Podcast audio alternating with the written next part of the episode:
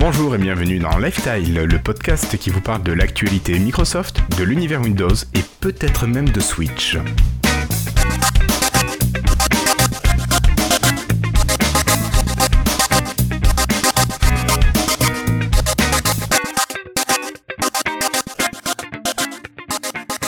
Bonjour, nous sommes aujourd'hui le jeudi 2 mars 2017 et c'est l'épisode 102.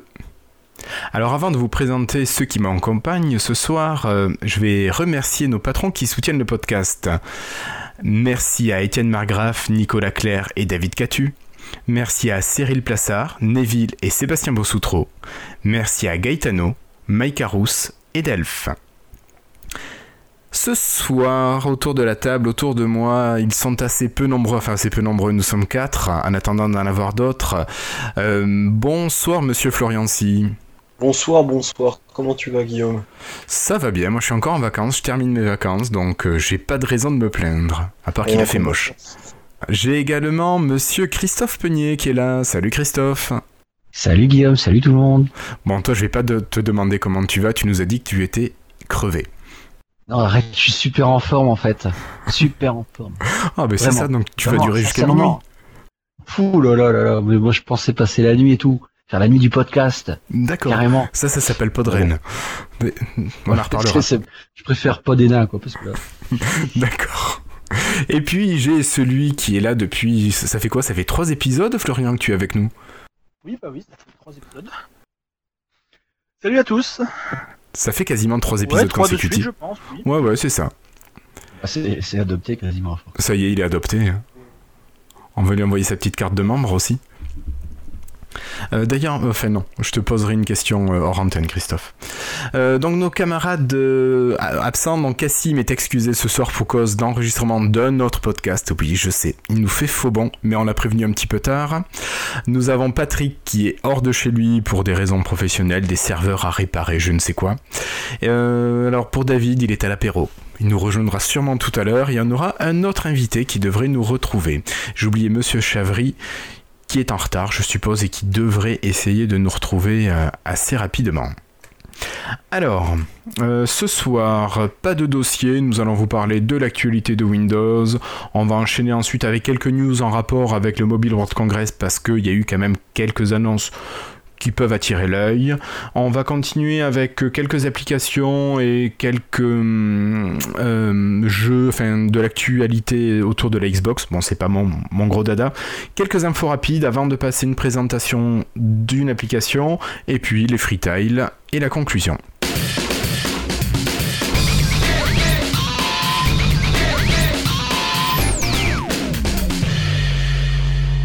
Normalement, il y a Cassim qui fait le jingle, mais bon, voilà. Alors pour commencer, euh, je crois qu'on va parler Windows 10 Cloud et application Win32, n'est-ce pas Monsieur Florian si Exactement Guillaume. Alors en fait, euh, il y a une build donc qui a fuité hein, de Windows 10 Cloud. Bon, ça fait un moment qu'on entend parler de ce Windows 10 Cloud. Hein. Au début, ça a été une rumeur parce que il me semble qu'il y avait un nom de domaine qui traînait. Euh, et puis, il y a eu des mentions qui traînaient par-ci par-là de, de, cloud. Et donc, bon, ça a fini par, par fuiter. Alors ça avait déjà fuité un tout petit peu avant, mais dans cette nouvelle version qui a fuité, alors que je vous conseille évidemment pas d'installer, sauf si vous avez envie euh, de le faire parce que vraiment vous adorez ça et qu'ensuite vous voulez euh, ben, la supprimer de votre PC, parce que vous ne pourrez pas faire grand chose si jamais vous arrivez à vous la procurer de toute façon. Il y a en fait les personnes qui l'ont installé qui se sont rendu compte que, bon, évidemment, c'est limité par défaut aux applications du store, c'est-à-dire que je ne peux pas aller euh, sur Internet, sur un site officiel comme celui de, je ne sais pas moi, VLC par exemple, et télécharger VLC Win32. Par contre, je suis en mesure sur le store, qui héberge évidemment d'anciennes applications euh, Win32, donc Windows 32, euh, qui ont été converties via le projet Centennial. Alors c'est un projet qui permet en fait tout simplement de prendre son application qui est réservée, disons, aux ordinateurs, qui n'est pas une application adaptée au processeur ARM, et de la transformer, disons, en application euh, qui peut passer par le store et s'installer, tout ça. Et du coup, euh, ces applications-là, qui peuvent être donc des applications RM ou des applications Win32, eh bien, elles fonctionnent si tu les installes sur cette nouvelle build de Windows 10 Cloud. D'accord. Donc voilà. Mais ça, on n'avait pas déjà eu l'information il y a trois semaines, au dernier podcast? Il m'a semblé qu'on en avait parlé, alors je sais pas si c'était sûr ou si c'était des rumeurs. C'était des rumeurs, il me semble. On supposait qu'avec Centennial, on pourrait installer euh, les, les, les applications euh, Win32, mais du coup, là, ça, ça a fonctionné, a priori. Donc D'accord. Win32 sur du RT. Oui, alors, c'est pas du RT, hein. Windows 10 Cloud, attention, c'est un Windows 10 qui, qui tourne sur des ordinateurs classiques. D'accord.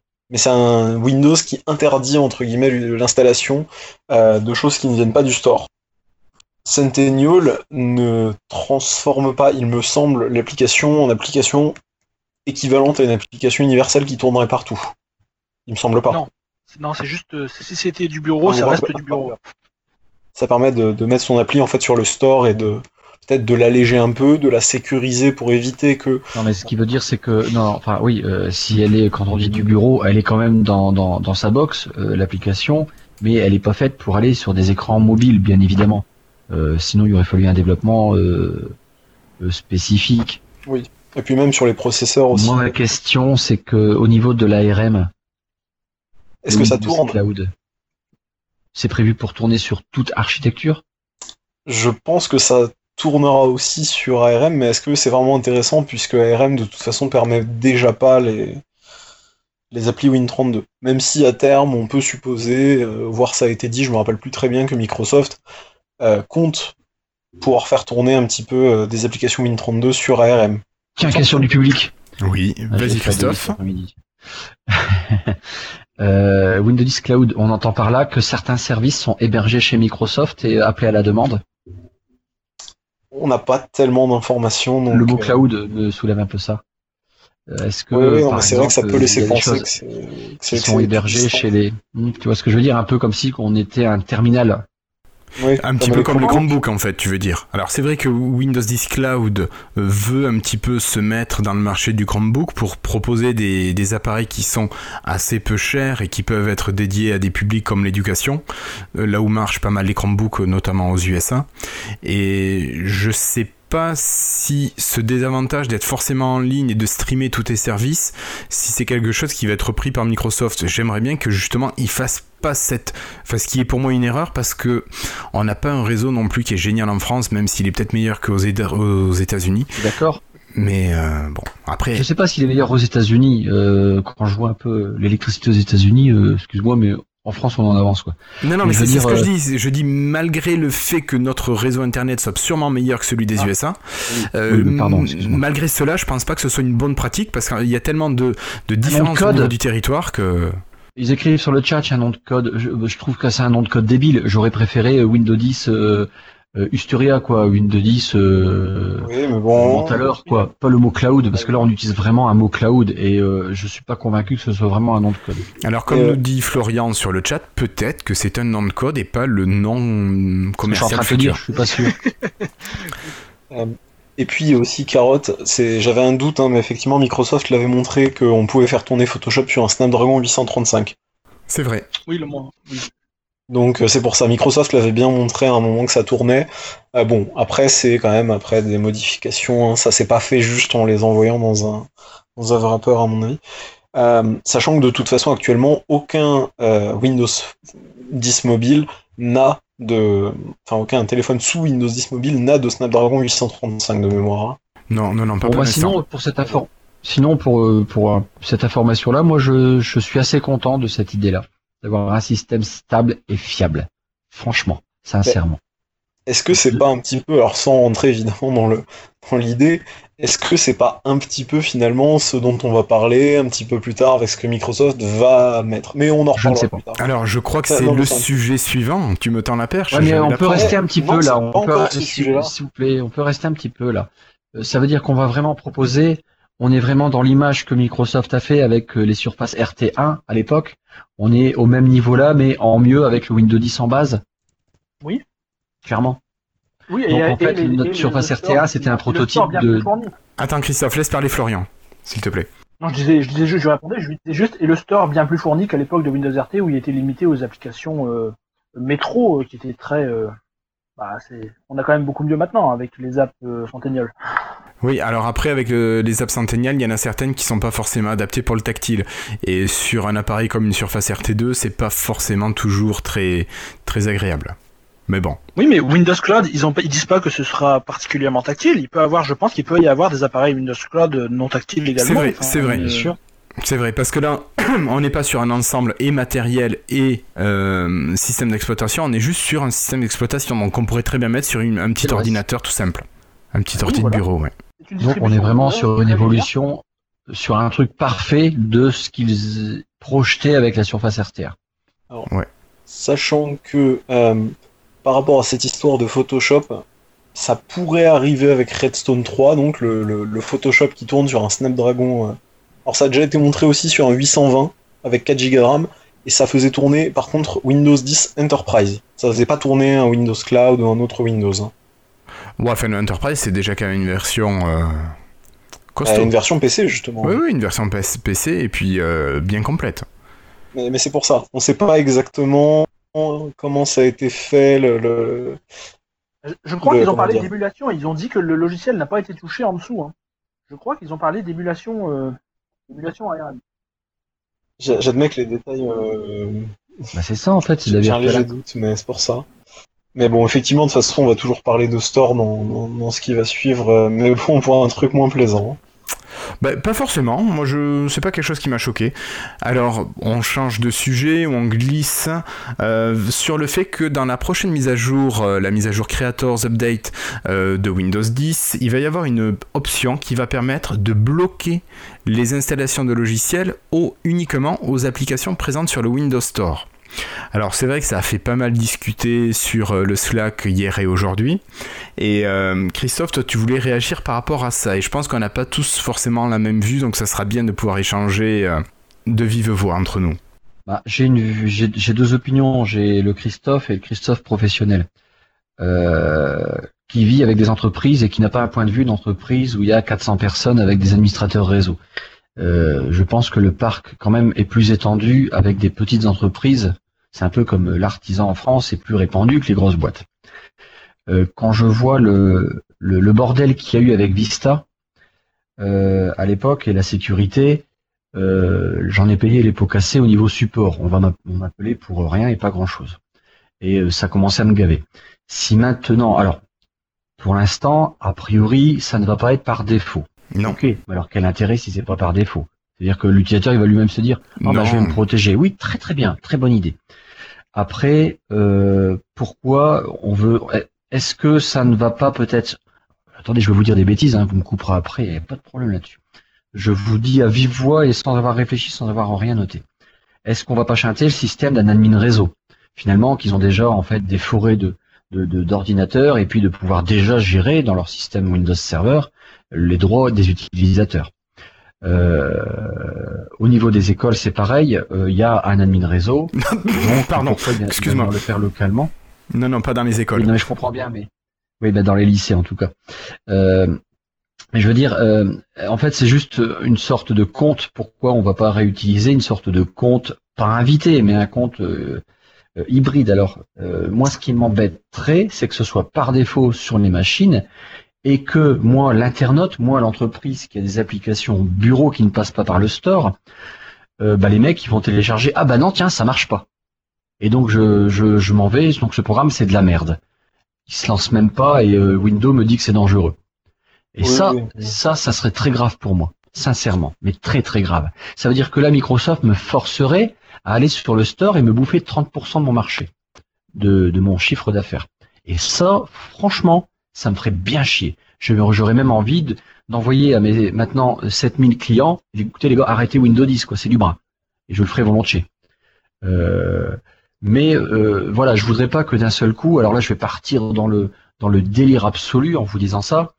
Je voudrais pas que Microsoft maintenant, qui redominerait un peu euh, avec un Windows 10, commence à fermer les griffes à la Apple euh, en disant bah écoutez, si vous passez pas par le store, on, vous blacklist. Enfin, je dis des conneries, mais pourquoi pas quoi De repartir sur un truc dominant où de toute façon ils sont pas bons. Mais voilà, je pense que j'espère et je, prie que c'est pas leur idée finale de tout serrer les griffes une fois que maintenant ils ont ils ont lancé le Windows 10 gratuit et puis que on voit tout doucement qu'ils resserrent les vis euh, parce que le financier est en train de parler quoi.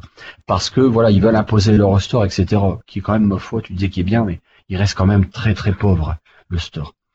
Enfin voilà quoi, c'est vraiment, je, je vois le côté négatif et j'espère que sincèrement que je me trompe et que ça va pas du tout être comme ça. Mais euh, j'ai j'ai vu ce côté-là qui m'a effrayé. Si c'était par défaut en tout cas, parce que sincèrement parfois il faut du travail pour faire une application sur un store, une application qui soit comme je dis responsive, qui est le terme du web, mais une application aussi qui est capable de, de fonctionner sur des méga écrans, qui est capable de tourner sur des mobiles. Ça se pense à l'avance. Des logiciels bureaux ils sont pas pensés comme ça. Euh, euh, et quand je vois certains logiciels de gestion que je vois dans des au boulot de ma femme, tout ça, j'imagine même pas comment ils pourraient tourner en fait de toute façon ailleurs que qu'avec le bureau là et puis tout, tout ce qu'ils engendrent et puis c'est bref voilà, je pense que ça serait chiadé, ça me ferait bien chier que ça soit par défaut. Si c'est pas par défaut, je dirais ouais c'est sympa comme truc. Mais si c'est par défaut, ça me ferait bien chier. Voilà, c'est tout ce que j'avais à dire. D'accord. Voilà. Donc dans ce que tu dis Christophe, a quand même des choses un peu essentielles qui, qui en ressortent. C'est quel est l'intérêt de mettre en place justement cette limitation? Qu'est-ce que cherche à faire Microsoft derrière tout ça? Et ensuite, moi je vois une autre question, c'est euh, à qui s'adresse cette limitation justement? Qui Et je- profite le crime? Il y a aussi la question de qu'est-ce que c'est que le message exactement, parce que ce que tu dis, Christophe, c'est si le message dit euh, attention, c'était- cette, cette navigation est dangereuse, oui, c'est mal. Après, si c'est juste un message qui nous dit euh, ce PC est utilement configuré pour utiliser le store, euh, c'est moins grave pour moi. Enfin, tu vois, ça dépend comment ils, font les choses. Ah oui, enfin, je vais pas dire que Microsoft a toujours fait bien. Maintenant, ils sont en train de remplacer quoi? Avast, le truc gratuit que tout le monde met. Enfin, moi, ça fait des mois, enfin, des années que j'ai plus d'antivirus. Est-ce est-ce qu'ils sont eh, J'imagine qu'en plus, si t'as Avast, t'as ceci, t'as cela, l'utilisateur, il va avoir combien de messages avant? Oui, oui, oui. Alors après, c'est pas forcément pour les mêmes choses. Avast a fait son travail, c'est c'est autre chose. Euh, là, au niveau de ce qui est, je t'ai mis une capture sur le hum, sur le chan du du Skype for Business. Tu regarderas. On voit ici qu'il est dit que l'utilisateur n'a pas le droit d'installer d'application. Donc c'est clairement dit que c'est juste l'utilisateur n'a pas le droit. Et moi je me dis bon, je vois La ligne en dessous dit euh, que c'est pour garder ton autre PC euh, sûr et sans problème. hein. oui, bon. Après, est-ce que bon. les gens vont lire la petite ligne? Euh, Souvent, c'est pas le cas. Mais, Mais bon. dites, c'est comme je signe, je signe mes applications. Alors, c'est pas signé sur un bout de papier. Hein. Vous savez, la signature numérique. Ouais. qui juste quand tu l'achètes, t'as juste un coup de fil qui te dit est-ce que vous existez bien? Oui, merci, au revoir. Et puis en fait, du coup, tu peux signer, euh, tu payes euh, tous les tous les tu payes une redevance pour avoir euh, une Une un chiffrement de ton application, voilà. Euh, et du coup, quand tu installes mon application, c'est marqué euh, BLM Sodiasoft, euh, boum boum, bon voilà, le mec il sait. Tous les autres applications, on voit que t'as un écran jaune qui fait pas peur. Puis bon, de toute façon, les gens acceptent, hein, faut pas se leurrer. Mais euh, waouh, on va passer combien de messages avant d'avoir de pouvoir installer une application maintenant Mais là, tu ah, pourras mais pas. si, tu passais par le... Mais si tu passais par le store, vous n'auriez plus ce message, car nous certifions les applications pour 30% seulement de notre chiffre d'affaires. Oui. Non, c'est sûr. C'est sûr, dit comme ça. Mais je me dis, à qui ça s'adresse? Est-ce qu'on peut essayer de se dire à qui ça s'adresse ce genre d'outil Moi, j'ai envie de dire, ça pourrait vraiment, ça pourrait vraiment me servir. Par exemple, euh, je vois les PC de ma famille, de mes parents. euh, je veux dire, je leur installe les applications euh, bureau dont ils ont envie, et après, euh, j'active cette option. Ainsi, je sais qu'ils vont pas installer n'importe quoi, des toolbars ou je ne sais quoi pendant Et papy que, m'appelle plus parce là. que c'est bon, ton ordinateur est sain. Il y a Pardon? quelque chose comme ça là-dedans. Moi, je, je suis assez d'accord. Ce que disait Christophe, il disait Papy ne m'appelle plus parce que son ordinateur est sain. Oui, d'accord, je n'avais pas compris. D'accord. oui. Oui, oui, oui, vous partagez le même câble euh, internet euh, depuis le nord de la France. Excuse-moi.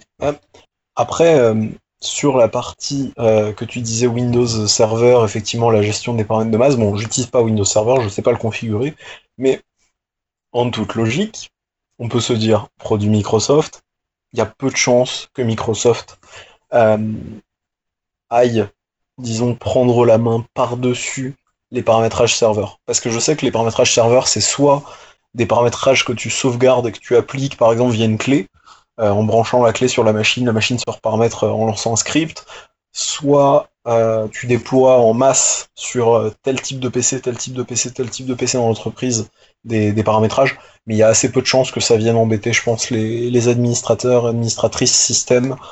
Euh, Après, en fait, au début, j'ai réagi comme ça parce que je pensais pas à cette, à cette news-là. hein. C'est pour ça que je pensais à une news plus rapide. euh, Donc, euh, c'est pour ça que j'ai dit un peu oh non.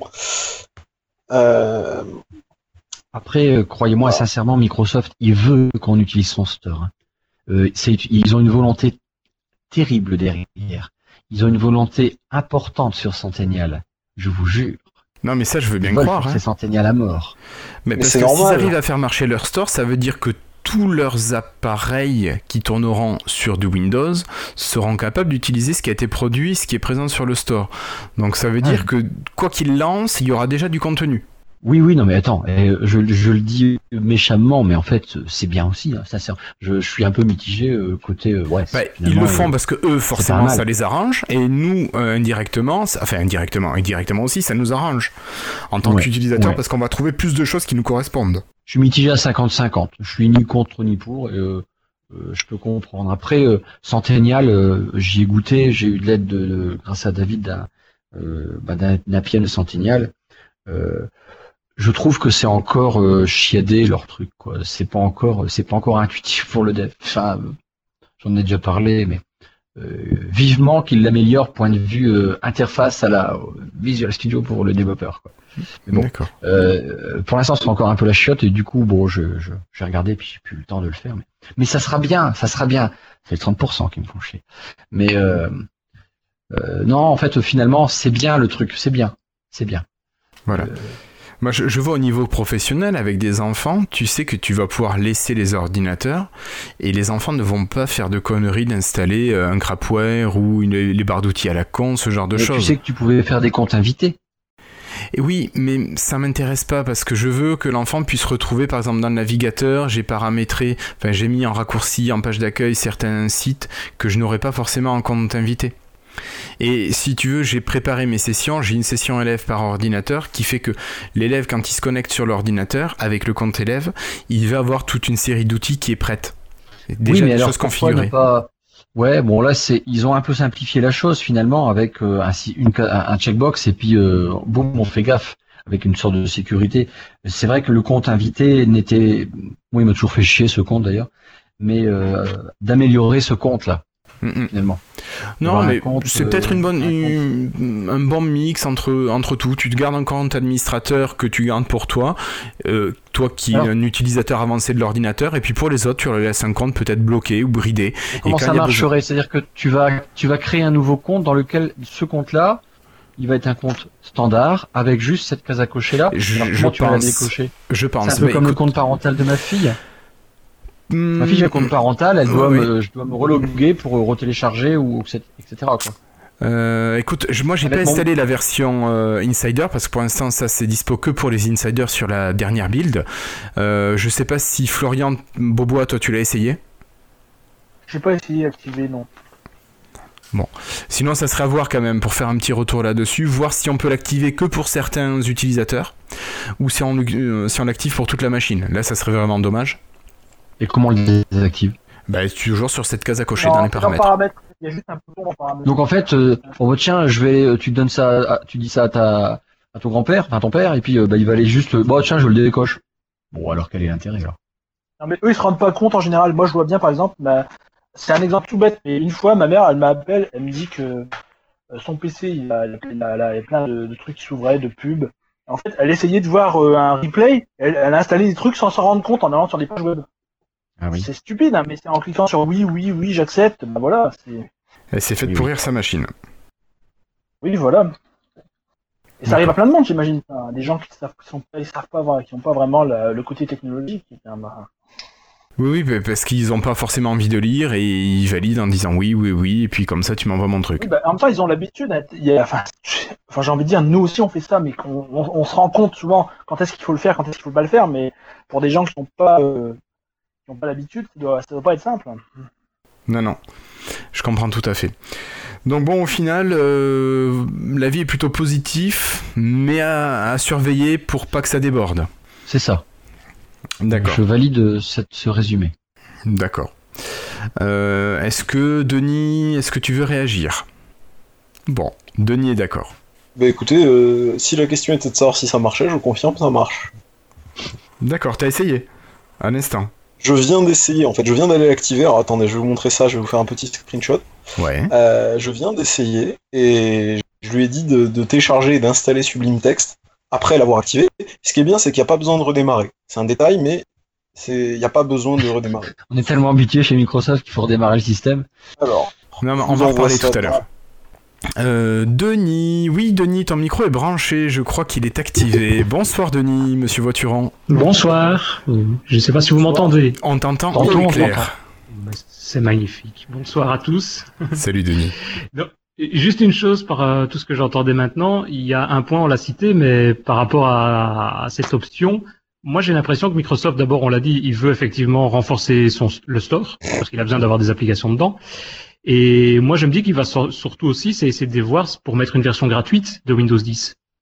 Donc pourquoi la version cloud ne serait pas gratuite avec des limitations de ce type-là? C'est une du coup, idée bah, intéressante. Ça, ça permettrait d'être diffusé un peu. Bah, on parle des Chromebooks, enfin des équivalents Chromebooks, bah, d'être diffusé dans ce, ce genre de marché. Ils le mettent gratuitement. Christophe, ils récupèrent leurs 30% sur le store à chaque fois qu'ils achètent quelque chose, donc euh, ils vont être contents de ce côté-là pour euh, se faire payer de manière indirecte. Et en plus, comme ça sera le, le même Windows, si quelqu'un veut aller plus en profondeur ou remonter, bah, en gros, il a juste besoin, on va dire, d'acheter la version standard ou la version Enterprise, et c'est juste une mise à jour, quoi. C'est le même noyau, c'est le même soft. Ouais, ouais. Donc, Moi, je pense que ça serait jouable. c'est une stratégie commerciale en fait, tout simplement. Ouais, moi je pense que c'est une stratégie commerciale. Techniquement, c'est pas compliqué. Techniquement, c'est des, des, des policies, c'est des règles qui existent déjà en entreprise et, et on peut faire ça sans trop de problèmes. On peut déjà actuellement brider ou l'exécution de certaines applications. Bah, ils font la même chose simplement en, en mettant ça sur le, en liaison, en liant ça par rapport au store. D'autres choses à rajouter sur ce domaine ou on parle de reboot justement? Matrix euh, Reboot. D'accord. Alors Ouais, juste pour vous dire que à partir de la Creators Update, donc toujours cette prochaine mise à jour de Windows 10 que l'on va avoir normalement le mois prochain, Le mois prochain. nous n'aurons plus besoin de redémarrer quand Windows le demande. Ils se sont aperçus chez Microsoft que la principale perte de données était généralement liée à un redémarrage de Windows. Et ce- par là, il a été décidé que les utilisateurs pourraient refuser pendant trois jours une mise à jour, donc euh, la reporter en fait sur trois jours, et, re- recliquer, attendre trois jours de manière indéfinie. Donc potentiellement, un utilisateur n'aurait plus besoin de redémarrer pour une mise à jour. Bon, cette mise à jour ne serait pas forcément active parce qu'il n'y aurait pas eu redémarrage, mais ça permettra de repousser autant que nécessaire ce redémarrage. A priori, ce serait pour toutes les versions de Windows, donc de la version familiale à la version entreprise. Je propose que l'on élève euh, au grade de la Légion d'honneur le PM de chez Microsoft qui a soulevé cette idée. Alors, moi, tu vois, je la trouve pas géniale. Alors, il y a autre chose dans cette mise à jour qui arrive. Il passe de 12 heures d'activité journalière à 18 heures d'activité journalière. Donc, ce qui laisse quand même une plage horaire où on interdit à l'ordinateur de redémarrer assez importante. Euh, moi, je trouve que maintenant, où de très nombreux ordinateurs sont équipés de SSD, où en redémarrage prend, allez, quoi, 20 secondes, C'est pas ça. mais Mais on travaille, on n'a pas qu'un écran de veille. Euh, moi, j'ai j'ai mon ordinateur portable à droite, je l'ai pas éteint depuis. Oh, va Dieu euh, bah depuis la dernière mise à jour qui m'a forcé à l'éteindre. Et parfois, j'ai des VM qui tournent. Et putain, il m'a éteint, il m'a redémarré le lendemain. J'avais zappé le truc parce que j'ai pas que ça à foutre. Et ça, ça me gonfle. Et là, euh, que je puisse dire évidemment, non demain, non demain, non j'ai pas le temps, fais pas chier demain. Et là, je vais être content. Et euh, je Oui, mais alors, ce qui veut dire que tes mises à jour de sécurité, par exemple, ne seront Oh. pas actives. J'ai pas d'antivirus non plus, hein, puis je suis pas mort. Non, mais bon. Non, mais euh, ce que je veux dire, c'est que c'est très très bien. Moi, je serai encore plus content quand le système aura plus besoin de rebooter. Alors ça, ça sera Dans- encore mieux, on est dans d'accord. 40 ans, dans 40 ans. Non, mais si Mais, le euh, système n'avait plus besoin, ça, ça serait génial. C'est des micro-reboots qui t'en rendent pas compte, des bouts partiels Ouais. dans le système capable de se découper et de faire des, des reboots dans des endroits du système. Ah, J'invente des trucs, mais alors Euh, je pense qu'ils ont dû y penser aussi, parce que Bah, ce serait tellement plus Eh ouais.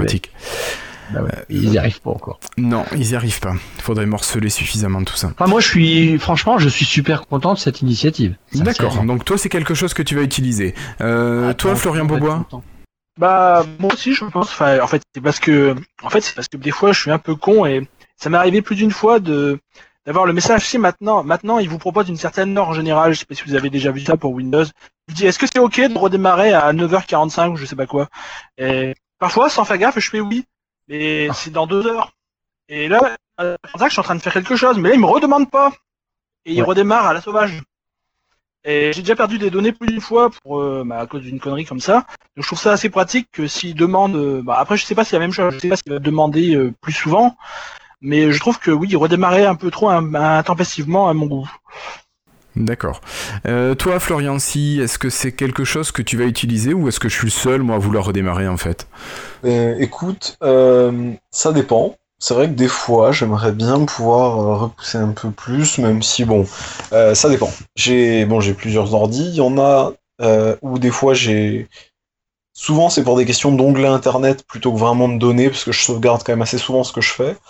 Euh, mais euh, j'ai tendance effectivement bah, ces derniers jours mon, mon ordi sans SSD ça fait ouais, presque 5 non peut-être pas 5 jours 4 jours que je l'ai pas redémarré. Mais ça va je reste dans le raisonnable. Euh, personnellement souvent ça me dérange pas trop de redémarrer. J'ai jamais eu de grosses pertes de données à cause de ça. Mais parce que je fais attention en général effectivement euh, et dès que je peux le faire euh, et que je suis pas en train de faire quelque chose je lance le redémarrage plutôt que de dire ah bah non vas-y on va le faire dans tant de temps et puis comme dit euh, comme dit Florian euh, Beaubois que derrière bah en fait ah merde je suis en train de coder de faire ci de faire ça et puis que le machin il redémarre sans te redemander non je préfère moi déclencher le redémarrage D'accord, oui. voilà Ok, bon, mais ça marche. Merci, Florian. Alors, pour continuer, est-ce que, monsieur Beaubois, tu me parlerais un petit peu de la dernière build qui est sortie en Fast Ring? Oui, donc oui, donc Microsoft vient de, après une longue pause, de sortir à nouveau des builds en fast string pour PC et pour mobile. Donc c'est principalement du bug fixe des deux côtés, mais on a tout de même quelques nouveautés sur PC. On a des nouvelles animations pour Cortana au démarrage. Bon, c'est très léger, hein, des, nouvelles, des nouvelles animations qui étaient pas là précédemment. On a également sous Edge des informes, une petite, euh, un petit pop-up qui s'ouvre, une petite bulle info qui s'ouvre pour euh, te prévenir qu'une page avait du flash et qu'elle a été désactivée. Alors je l'ai vu plusieurs fois déjà cette semaine. Euh, il, nous dit est-ce que cette, flash, cette, cette page s'affiche correctement car nous avons désactivé le flash. Cliquez ici pour le réactiver s'il y a un problème. Euh, D'autres améliorations qu'il y a eu, il y a eu une amélioration sur la lecture des e-books.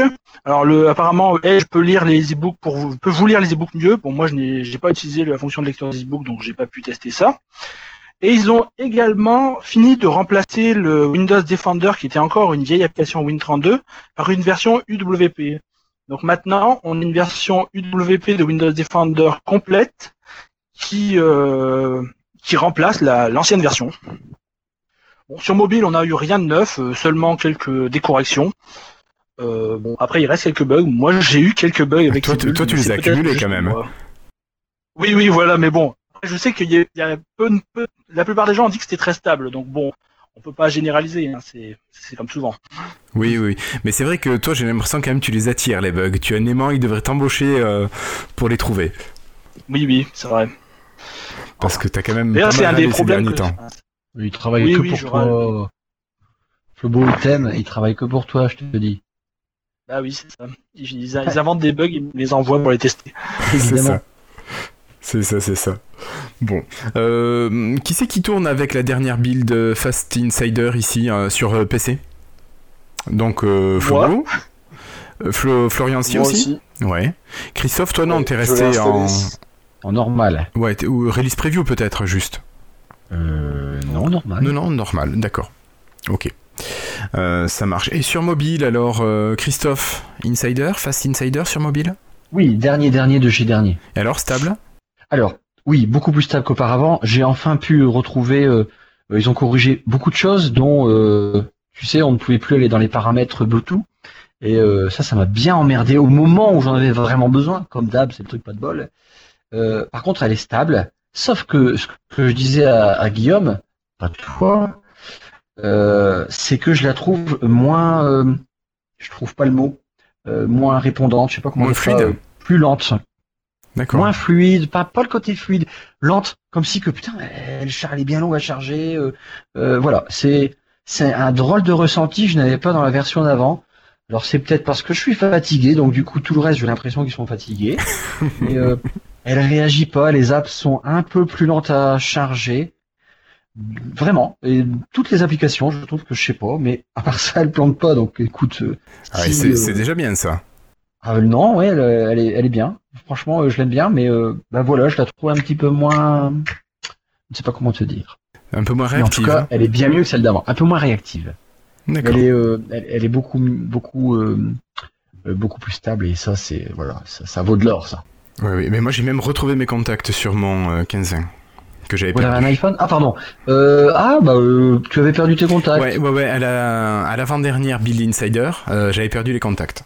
Bon après je m'en fous, c'est un téléphone de test, donc il peut y avoir tous les bugs dessus. euh. Ça fait longtemps que. Alors moi j'ai beaucoup dans ma famille parce que oui on a encore une famille très Microsoft mobile. Euh, j'ai pas dit Windows Phone ni Windows mobile, peu importe, sur un peu de tout. Euh, ça arrivait souvent au changement du. Rappelez-vous, hein, il y a plusieurs mois, le changement d'Outlook.com nouvelle génération où on perdait euh, pas mal de, de- il y avait du bordel dans les contacts. Euh, ma fille aussi, il y a pas longtemps, sur son téléphone, elle est en normal, il y a que moi qui est en insider. Euh, c'était un peu le bordel, elle avait plus les numéros de portable de, de certaines de certaines personnes, même moi. Euh, dès que j'envoyais un texto, euh, elle voyait pas mon nom, mais euh, mais le numéro qui apparaissait. Pourtant, ça faisait longtemps qu'elle était passée sur Outlook.com normal. Est-ce que toi c'était ça ou tu perdais Ah non, non, non, moi, j'ai perdu le, la tuile contact et j'ai perdu l'application contact. Ah oh, putain, c'est lourd ça. Voilà. Mais comme je te dis, bon, c'est un téléphone de test, donc euh, voilà, là je l'ai réinitialisé, j'ai tout repassé et il a pris la dernière build parfaitement, donc il n'y a pas eu de souci. Mais bon, voilà, c'est du Fast Insider. euh, j'ai juste galéré pour remonter le, le bug. C'était le plus dur finalement. D'accord. Voilà. Bah, moi, de mon côté, j'ai. Elle fonctionne très bien, sauf que j'ai perdu une partie de mes contacts, mes SMS, mes mails et Skype. Grosso modo, tu accumules encore les problèmes. Ouais, c'est ça. Bon, mais bon, je suis en contact sur Twitter avec les gens de, de la team Micro Windows qui m'ont répondu, ils m'ont dit, oula, oui, il y a l'air d'avoir un problème, on va regarder. Non, mais c'est bien au moins que, que tu puisses être en contact avec eux. Oui, bah, c'est, une des, un des trucs que euh, c'est une des remarques que j'ai à faire sur le programme Insider. Le problème, c'est que je trouve que le, feedback hub est très bien pour euh, remonter euh, le, le hub de commentaires est très bien pour remonter des problèmes assez basiques. Par exemple, je suis pas content de la couleur de Cortana ou des choses comme ça. Mais dès qu'on a un problème très spécifique avec sa machine que pas grand monde, que qui est spécifique à notre machine et que personne d'autre a, c'est très difficile d'avoir un parce qu'on n'a pas de dialogue. On ne sait pas si quelqu'un va le lire, il va y avoir personne d'autre qui va voter euh, notre euh, notre remarque. C'est ça, ouais. Et donc je pense que à ce moment-là, il faut passer par, euh, il faut essayer de passer par Twitter pour contacter les gens directement parce que Alors, qui c'est que t'as contacté, euh, toi sinon, euh, Jason Ward de la team Windows, c'est déjà lui la semaine l'année dernière quand j'avais mes SMS, perdu mes SMS qui m'avait qui m'avait sorti du bazar. D'accord. Et Donc, il t'a proposé des je- méthodes pour les retrouver ou est-ce que il s'est Non vraiment. non non, il m'a dit qu'il il m'a dit qu'il essayait de transmettre à la bonne team. Bon, le essayer me fait un peu peur parce que je me dis euh, on n'est pas sûr qu'il y arrive. Mais Oui, bon, Thank you for your feedback. Ils t'ont fait ça en fait. ok. Bon, mais ça marche. Non mais bon, c'est du c'est du fast, hein, tant que ça. c'est le- c'est le but. Hein. Le but c'est que ce soit corrigé euh, pour la version finale. C'est ça. Il y en aura-t-il une? Ah ah. Bah écoute, Windows 10, normalement il devrait y avoir une. Il devrait y avoir une nouvelle version de Windows 10 pour les mobiles qui sortent euh, avec euh, la future mise à jour de Windows 10, donc le mois Jamais de prochain. version finale de Windows 10. C'est juste des builds arrêtés. Oui, oui, pardon, mais c'est ce que veut de- dire Florian dans les versions finales. Une bulle finale de la de la de la version actuelle quoi, de 16, Ouais, c'est ça. qui s'appellera 1704. J'imagine, je crois. Hmm. Quoi, il faut encore attendre un mois et demi? Bah, je crois qu'ils ont dit 1704, non? Je sais plus. euh, je sais plus avril. Ouais, j'avais Ouais, espoir que ça sorte un petit peu plus tôt. Il pourrait nous dire. Et ouais, mais il est pas là ce soir, il doit être chez Patrick Béja, je pense. Bon, mais écoutez, donc euh, pour cette euh, mise à jour euh, Fast Insider, c'est fait. On va passer à quelque chose qui touche un petit peu plus euh, le hardware. Et on va passer d'abord sur du hardware mobile. Il y a quelques jours, on a un tweet qui est sorti, qui a fait pas mal parler, et qui a communiqué à propos de fonctionnalités qui avaient disparu pour la sortie des Lumia 950 et 950 XL. Alors, ça a pas mal jasé. Est-ce que tu pourrais nous en parler un petit peu, Flobo? Oui, alors c'est Indigo, un membre connu de la communauté Windows depuis des années, qui apparemment a, trouvé des infos, on sait pas trop comment, et on- je sais qu'il a regardé dans le registre du 950, qu'il a trouvé des choses qui étaient encore présentes, et peut-être qu'il a eu d'autres informations euh, qui datent de l'époque Nokia, bon, on ne sait pas exactement d'où il a sorti tout ça, mais le fait est qu'il nous dit que le projet du 950 qu'on a eu, enfin le 950 qu'on a eu est très différent du projet que Nokia avait à la conception. Nokia, parce qu'il faut bien se rappeler que les 950 ont été ont été euh, conçus à l'époque juste avant le rachat de Microsoft. Ils ont commencé à être conçus avant le avant que Nokia devienne Microsoft, Microsoft Mobile. Donc Le 950 était originellement un Nokia McLaren rebooté. Donc si on se souvient bien, le Nokia McLaren c'était un peu le Nokia 1030. Ça devait être un nouveau euh, un nouveau Lumia avec une super caméra et aussi des tuiles de 3D, euh, des tuiles avec une touch, une touch 3D. Je ne sais pas si vous vous souvenez de ça. Oui, c'est- avec des ça trucs qui explosent quand on s'approche. Oui, voilà. C'était ça. Donc le, le 950 était une nouvelle version de ce projet d'après lui. Et donc, euh, il, dit, il, il- il a dit qu'il allait nous donner au, au fil des jours suivants euh, les informations sur ce qu'il avait trouvé. Pour l'instant, il ne nous a pas tout dit. Il nous a juste dit une, euh, juste donné une première, des premières infos. Donc c'est que euh, Nokia Nokia avait prévu beaucoup de gestures sur le 950. Alors je ne sais pas si vous vous souvenez également que sur le 920, pendant quelques mois, on a eu une application euh, gesture bêta. Oui. Celle-ci nous permettait, par exemple, quand on soulevait le téléphone, euh, que l'écran s'éteigne, que lorsqu'on met le téléphone dans la poche, le, le bah, la- l'appel s'arrête, euh, des choses comme ça. Et euh, il voulait reprendre ce concept avec le 950 euh, de façon beaucoup plus puissante, c'est-à-dire qu'on aurait eu des, il devait avoir une application gesture qui permettait de- d'avoir euh, des tonnes de des tonnes de possibilités pour notre téléphone. Par exemple, euh, eh bien, euh, par exemple, attendez que je me souvienne. Euh, Il y avait quand tu mets le. Attends, c'était quoi? Quand tu Ah, retournes le téléphone avec l'écran vers le haut, Oui, il oui, passe c'est en mode haut-parleur? Oui, c'est ça. Enfin, et Enfin, donc, il- par exemple, il voulait mettre des choses comme ça. Également, par exemple, lorsqu'on tient le téléphone, le l'orientation du téléphone devrait devenir fixe, c'est-à-dire que si on bouge le téléphone, si on bouge le téléphone de son oreille, l'écran va pas tourner. Bon, c'est des choses, c'est des, c'est des détails, hein, mais c'est des petits points pour montrer à quel point euh, il voulait que l'expérience utilisateur soit bonne. Et de tout ça, tout ce qui est resté dans la version finale du 950, c'est le double tap pour réveiller le téléphone. Et même ça, on l'a pas eu à la sortie. Il a fallu que beaucoup de monde râle sur le sur le bah, sur Sur tous les pour réseaux. nous le sortent en mise à jour. Mm, mm. Et donc bon, bah c'est un peu dommage. Voilà, bon, il nous a dit que ça c'est que le la partie immergée de l'iceberg. Il va, il a d'autres informations à nous donner euh, plus tard. Mais bon, c'est bon.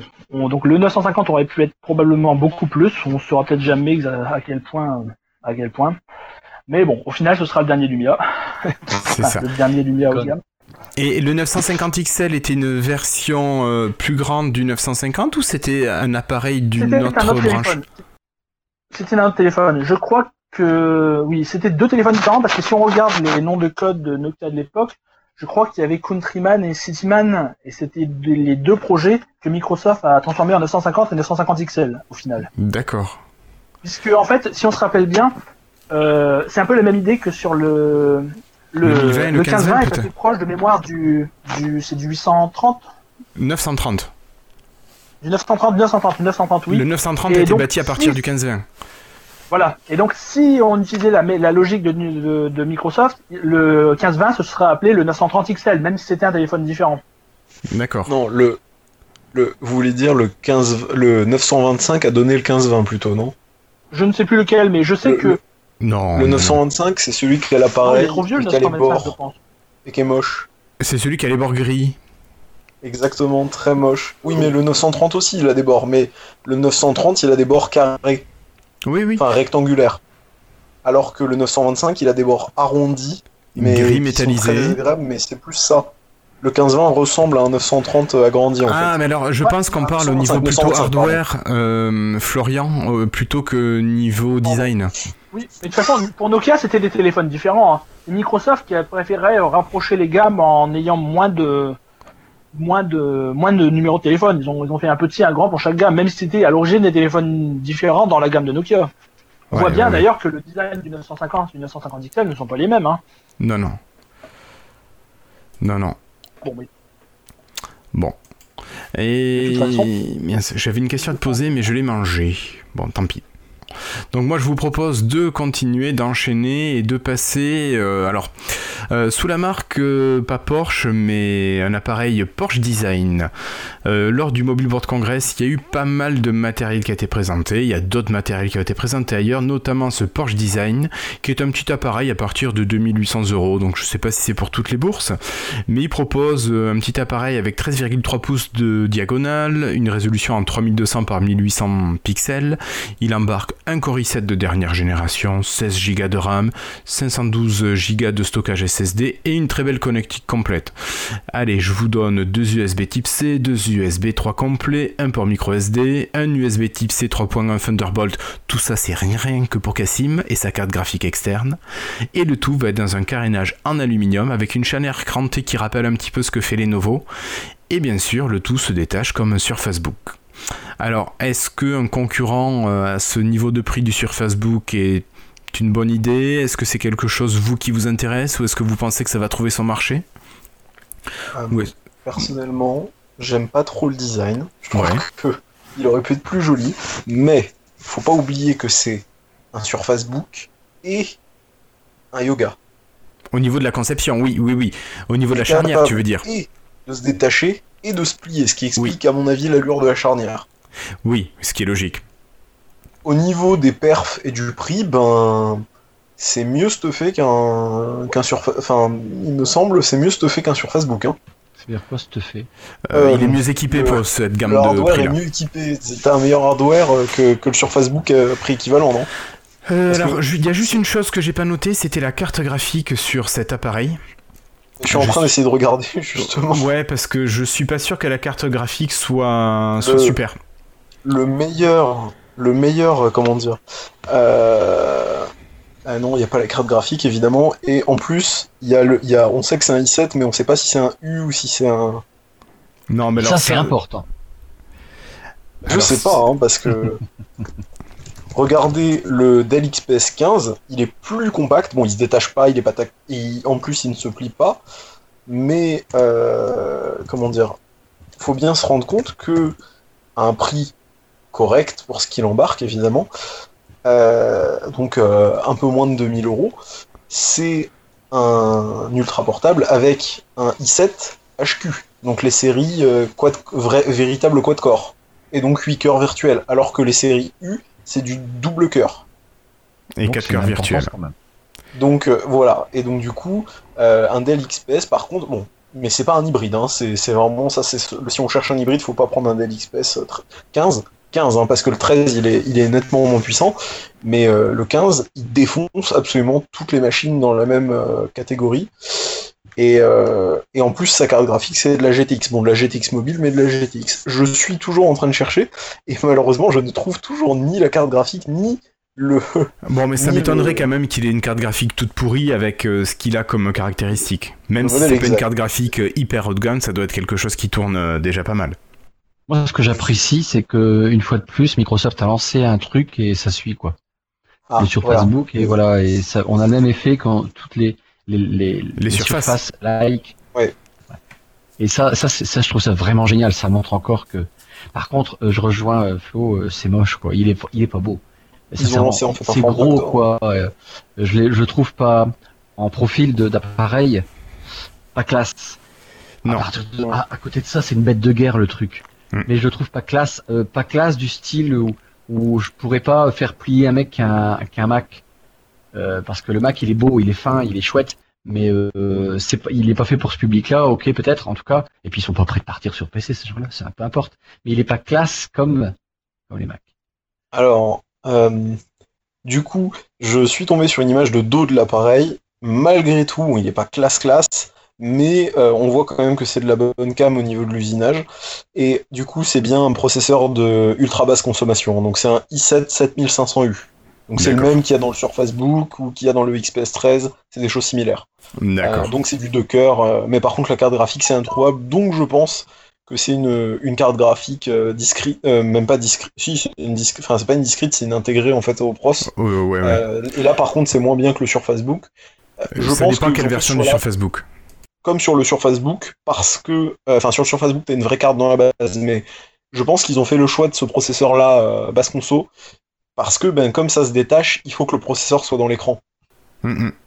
Et du coup, je suis pas convaincu qu'une partie écran soit capable de refroidir correctement un, un, Un un processeur 4 HQ. réel, Ouais. un processeur HQ exactement, alors que, que, que le, le Dell, pour le coup, ça, ils peuvent, ils n'ont ils ont pas besoin de s'embêter à ce niveau-là, quoi, puisque même si l'ordi est fin, euh, c'est une conception classique, donc ils ont plus de place.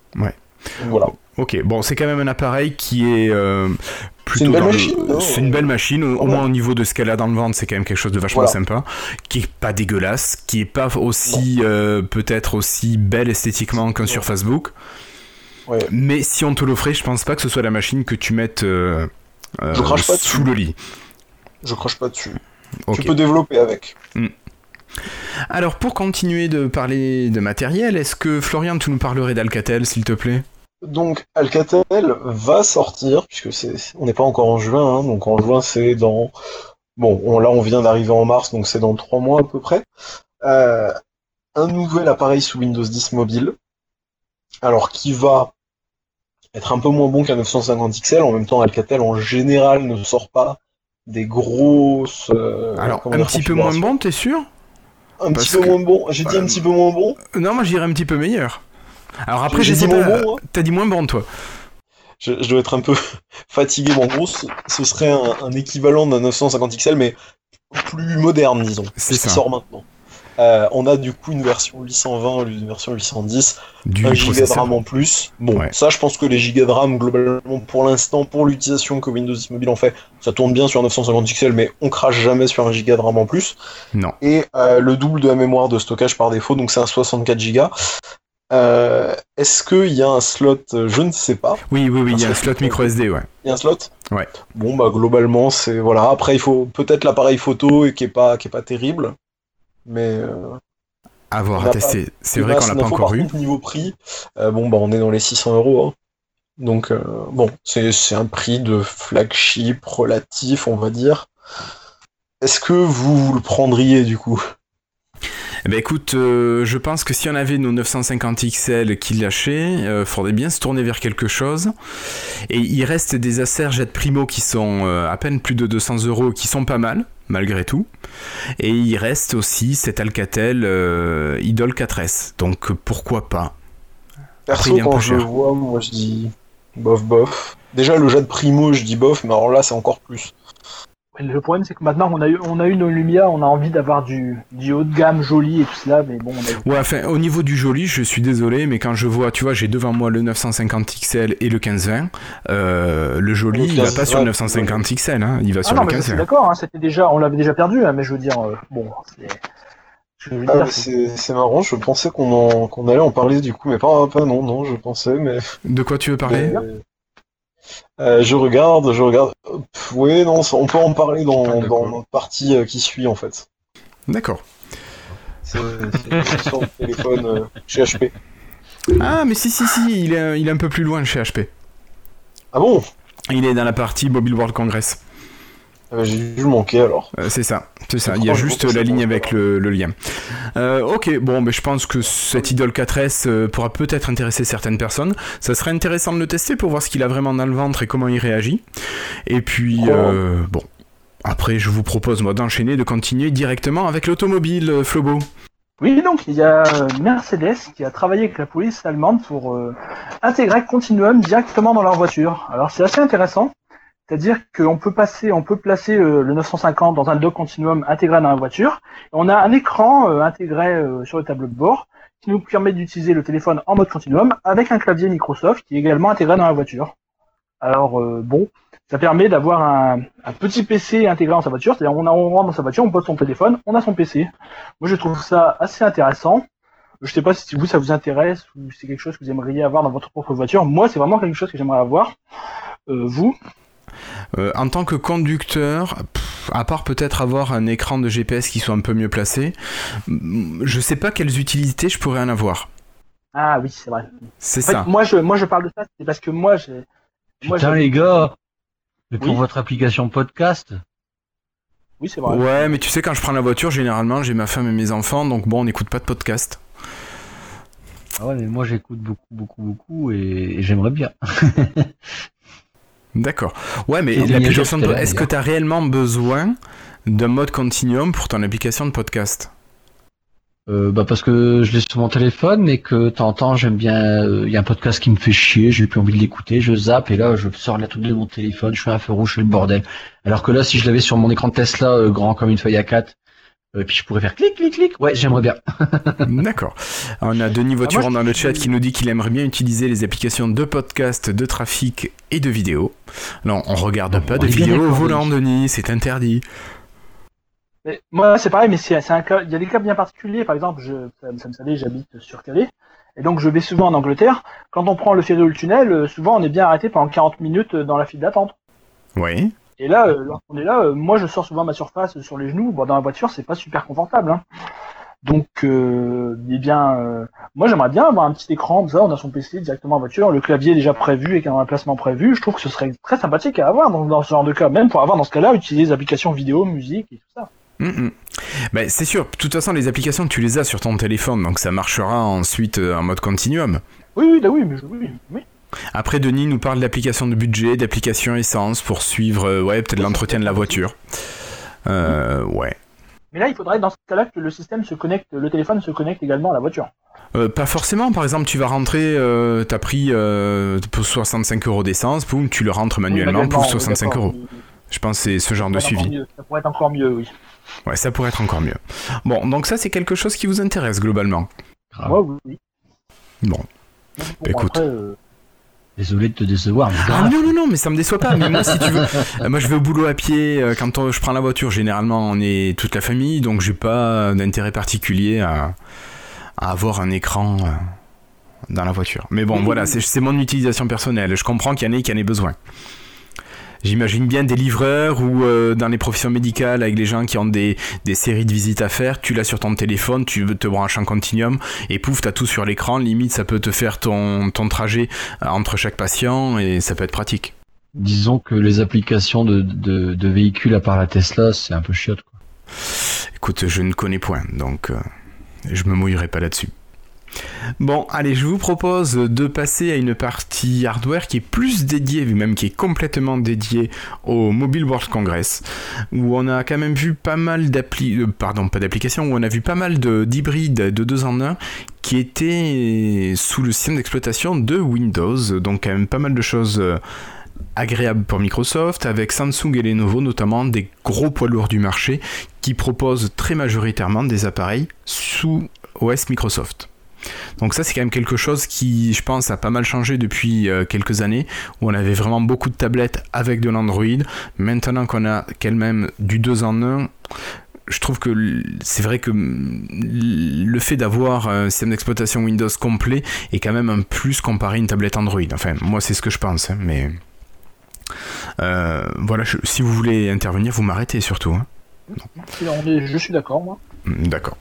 Alors, au niveau du matériel qui a été présenté, moi je vais commencer par celui qui m'a le plus plu, bien que ce soit peut-être le moins intéressant au final. C'est Panasonic qui le présente. Alors, c'est le CF33, le Toughbook CF33, un appareil assez, euh, assez énorme en fait, qui doit peser pas loin de 3 kg, qui est en fait une tablette. Une tablette détachable, donc un 2 en 1, euh, qui est en deux parties et qui est destiné aux professionnels. Alors je vois bien des gens dans le bâtiment qui n'ont pas peur euh, de cogner leur, euh, leur appareil.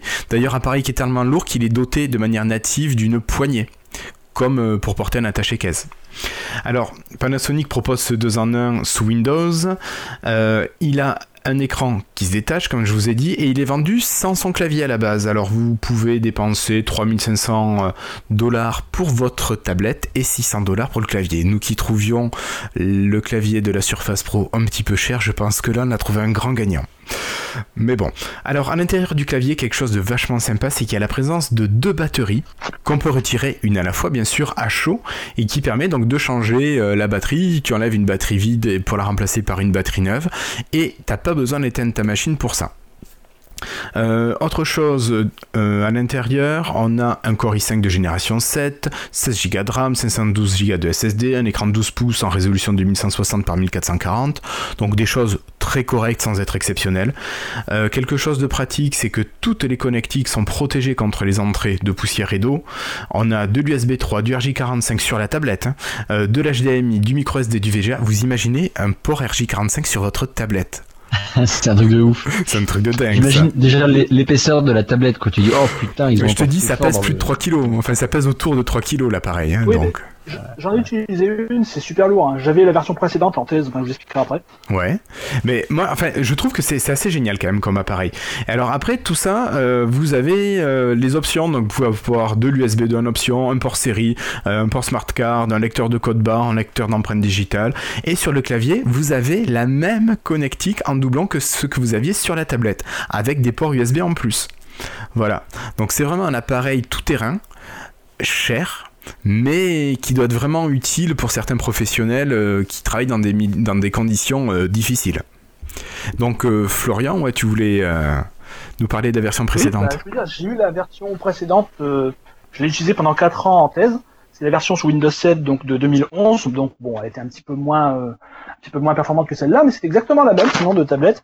La- le, le système ne la le, le- le système était tactile mais ne se s'enlevait pas. On pouvait retourner l'écran et le reposer. Vous voyez le genre de Ouais. tablette que c'était encore?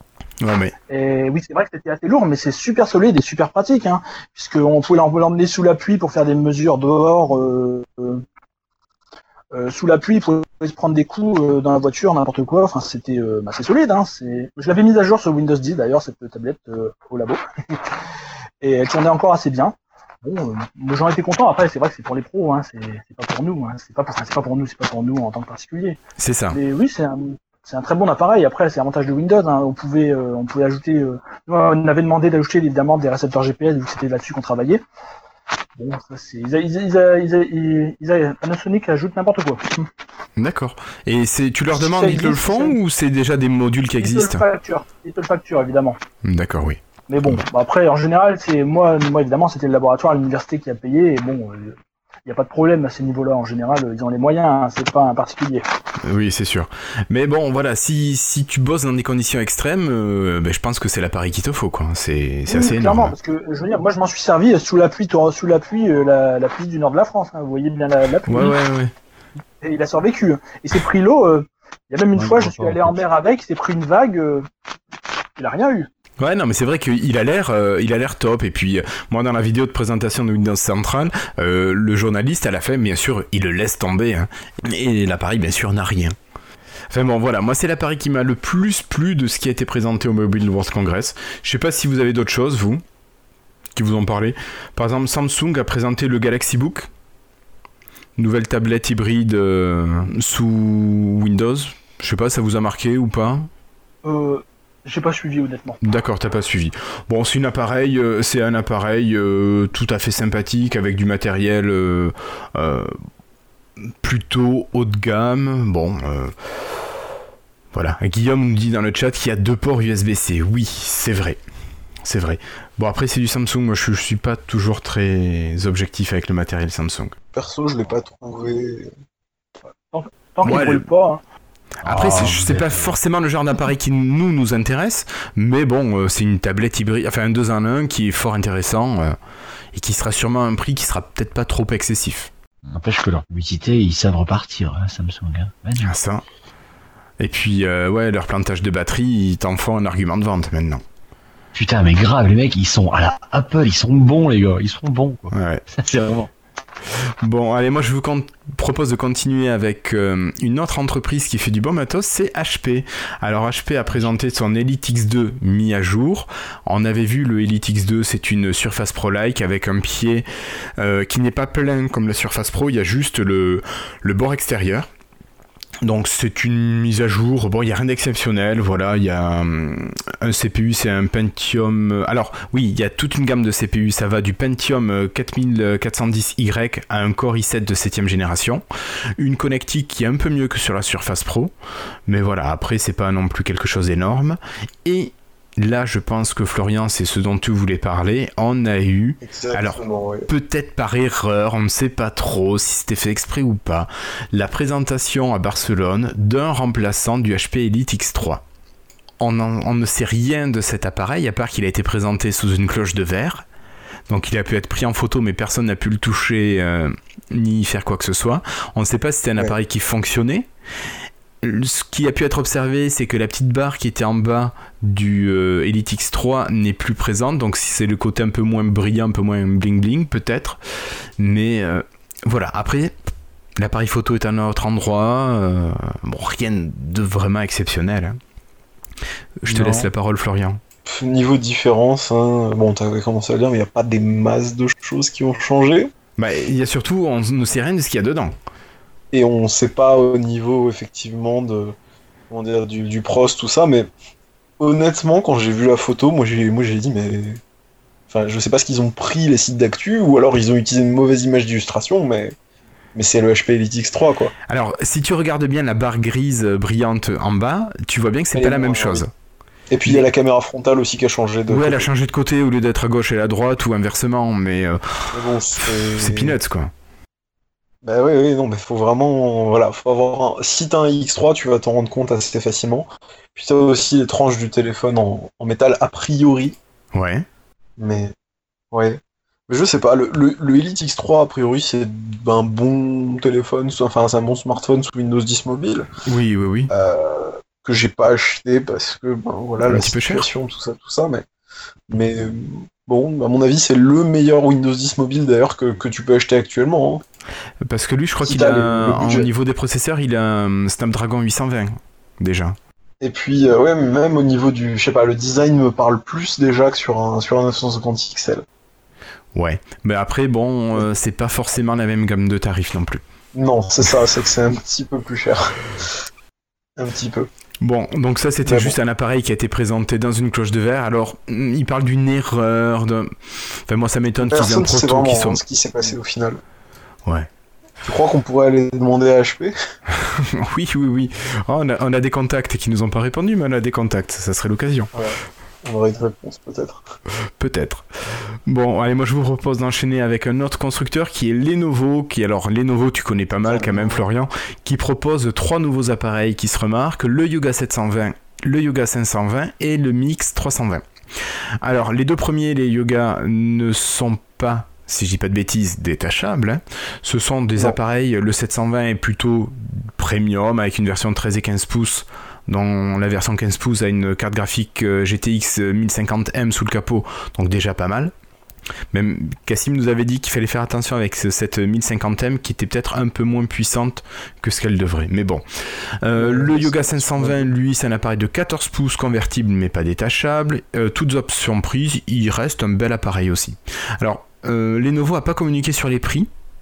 Enfin, pas ma connaissance en tout cas. Je sais pas si tu les as vus. Florian. Rapidement, enfin, comment dire, la Mix, bon, euh, c'est annoncé Bah. à 199 dollars.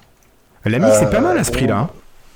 À, à ce prix-là, oui, c'est pas mal. Après, je demande quand même à voir la, la, la, la bête tourner en vrai parce que Ouais, la Le, form ouais. factor, le form factor, il est pas nouveau. En fait, le, le form factor de cette mix, à la base, les mix avaient un form factor détachable, mais ça tenait par, par de lait très légers aimants. Je sais pas si tu te rappelles les premières mix. Ça me dit quelque chose, mais j'en ai jamais vu en vrai. Ah, moi j'ai déjà vu euh, à l'époque, bon ben bon, ça coûtait 300, euh, 400, mais c'était euh, plastique intégral. Le clavier était assez désagréable, je trouve, parce que la frappe était très très très courte. Enfin, la course des touches était très très très courte, et c'était vraiment, tu sentais du plastique euh, bas de gamme.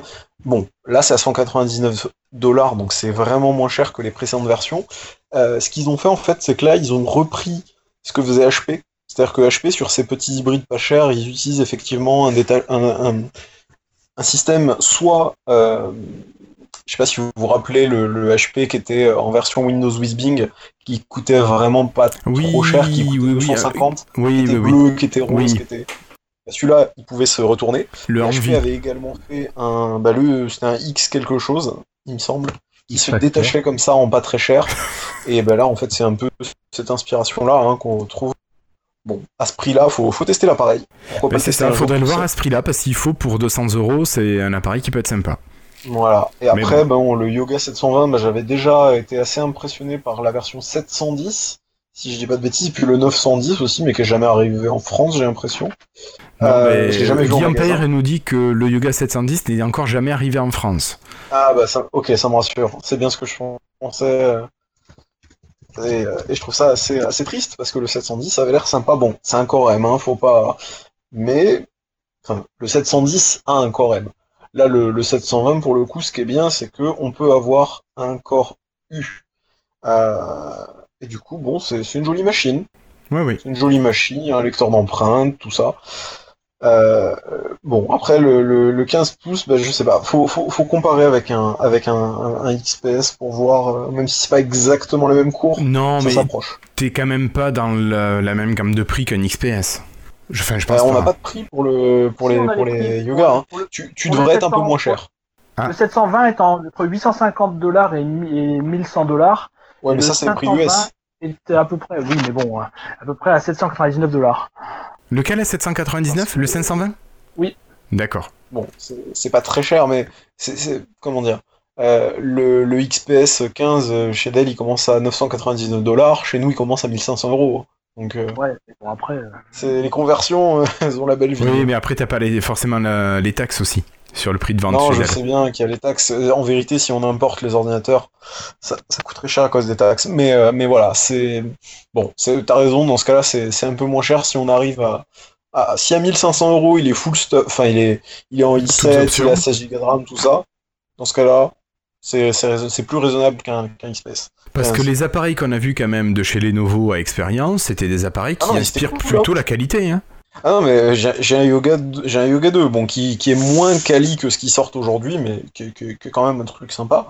Et euh, non, c'est quand même de la bonne machine. Moi, j'aime plutôt bien les Lenovo, hein, ce qu'ils font. euh, euh, Enfin, perso, si je devais faire un, top des constructeurs que j'apprécie, il y a Dell, il y a pas d'ordre, hein, Dell, Lenovo et HP qui fait aussi de bonnes choses ces derniers temps.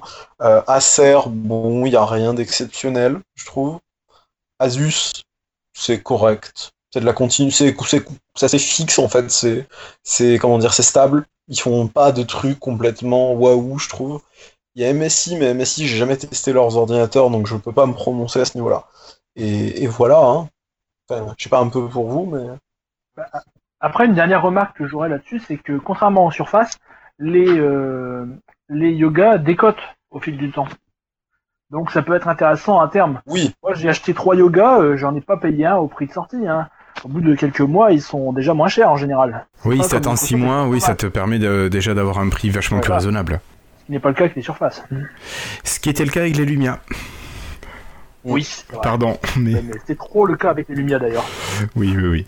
Bon, on, est- on a beaucoup parlé matériel. Je vous propose de conclure avec un dernier petit appareil qui est un appareil encore de chez Alcatel. Donc, Alcatel a présenté euh, son appareil, un 2 en 1 4G, c'est le plus 12. Bon, c'est pas un appareil qui fait non plus très très envie. C'est un petit appareil de 12 pouces euh, qui qui est pas trop mal. Oui, alors Guillaume, Alcatel TCL, oui, oui, mais le nom de la marque est quand même euh, toujours là. Euh, donc c'est un appareil euh, qui fait un petit kilo, 32 Go de stockage avec port micro SD, un dual core avec 4 Go de RAM, un port USB type C, un port USB type A, un micro HDMI et un port jack. Voilà ce qui équipe l'appareil. Alors bon, il est en alu brossé, certains aimeront, certains n'aimeront pas. Et c'est le système des, des appareils qui se clipent sur le clavier et où on est vraiment sur la base. Donc moi j'aime pas trop commencer. et- Enfin bon, c'est- le format qui me plaît pas trop. Je sais pas ce que vous en dites, vous. Et, écoute, je suis pas très fan non plus, mais après, bon, c'est les, les goûts et les couleurs, hein, comme on dit. euh. Parce Ouais, que- c'est pas trop. Ouais, les photos de démonstration le mettent plutôt en situation professionnelle, de- en bureautique. Euh, Je sais pas, trouve que ça serait une- en fait- un appareil plutôt pour le fun. euh, je mettrais plutôt ça entre les mains d'un jeune euh, plutôt que, que d'un adulte Oui, au si boulot. tu veux taper un email à l'occasion, mais vraiment, ou une petite conversation Facebook, mais c'est ou un mini- petit tweet. Un Mais tu vas pas utiliser le clavier. euh. Mais en fait, là, tu vois, enfin, je- dans le chat, j'ai j'ai posté une photo de, de la seconde version de la Mi X. Alors, pas la Mix euh, qui ressemble à une surface, parce qu'il y a aussi celle-là, mais la Mi X euh, vraiment entrée de gamme. Et tu, tu peux voir que là, on retrouve les, le système, c'est-à-dire qu'en fait, il y a rien pour tenir, c'est que tu cales ton appareil Ouais, ouais. dans un, un Dans une rigole. inclinaison. T'as un tout petit peu d'aimant sur la version de Lenovo. Je sais pas ce qu'il en est pour la version euh, d'Alcatel, mais bon, franchement, je ça me séduit pas. Non, non, non, mais je suis, assez- enfin, je suis complètement d'accord avec toi. C'est après, voilà, hein, c'est. Et comme disait Christophe, ouais, ça dos, fait une tablette, euh, ça fait la tablette un peu upgradée avec son clavier. Ouais, Voilà, mais c'est ça, ça fait vraiment Non, pièce non, rapportée en c'est fait. c'est le Parce même. que je trouve qu'on arrive maintenant beaucoup mieux à gommer en fait euh, sur les sur les machines, euh, les deux en un plutôt récents. Et du coup, c'est pour ça que c'est bon, c'est un peu étonnant de voir encore des, des, des OEM partir dans cette direction. Christophe? C'est vraiment euh, le public qui utilise les mini iPad. Ma sœur, par exemple, elle a un mini iPad. Euh, elle l'utilise tout le temps. Elle a pas besoin de, de grosses tablettes ni de. C'est c'est juste un truc un peu plus grand que son téléphone.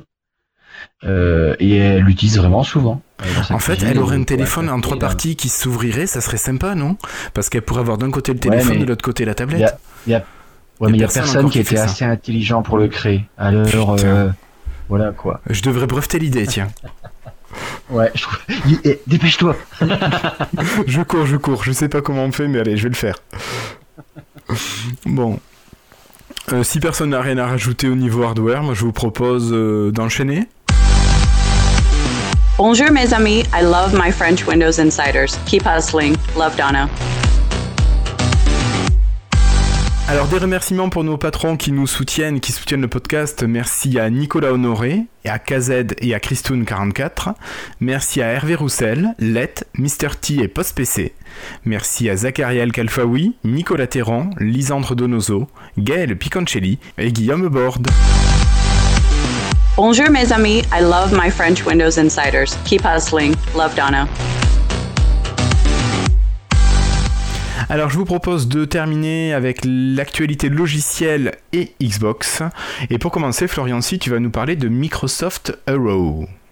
Mais alors très vite parce que ça parle d'Android et il y en a marre des gros mots. Oh là là. Alors on va en parler effectivement assez rapidement. Donc c'est un launcher Android merci beaucoup. Microsoft qui existe déjà depuis un certain temps. hein. Je sais pas si ça fait un an, mais ça fait euh, en tout cas un certain nombre de mois.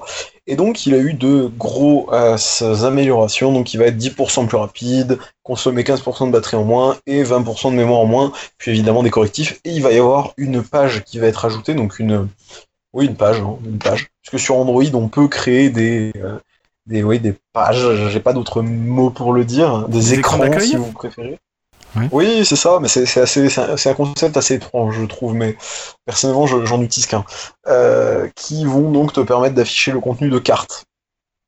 Voilà, c'est des cartes d'infos, des choses comme ça. Ok. Euh, un point intéressant quand même de ce launcher, c'est qu'il intégrait Wunderlist avant que, euh, que Cortana. Ah, mais non, je dis des bêtises. J'allais dire que Cortana n'intègre Wunderlist, mais ça c'est pas encore fait. Ah mais je crois qu'on y arrive. Eh ben écoute, Un jour. allez Florian, Voilà. parle-nous de la suite de Cortana justement, de Cortana Skill Kit. Alors, ça va être bref parce que effectivement, on n'a pas eu grand chose. Au moment où j'ai écrit effectivement, euh, enfin j'ai récupéré l'info, Marie-Jo Follet euh, nous disait donc que Microsoft serait en mesure, donc c'était le 27 février, de partager euh, une preview publique de donc Cortana Skill Kit. Euh, mais finalement, ça ne s'est pas fait, donc il s'est rien, rien passé de bien, de bien, de bien étonnant.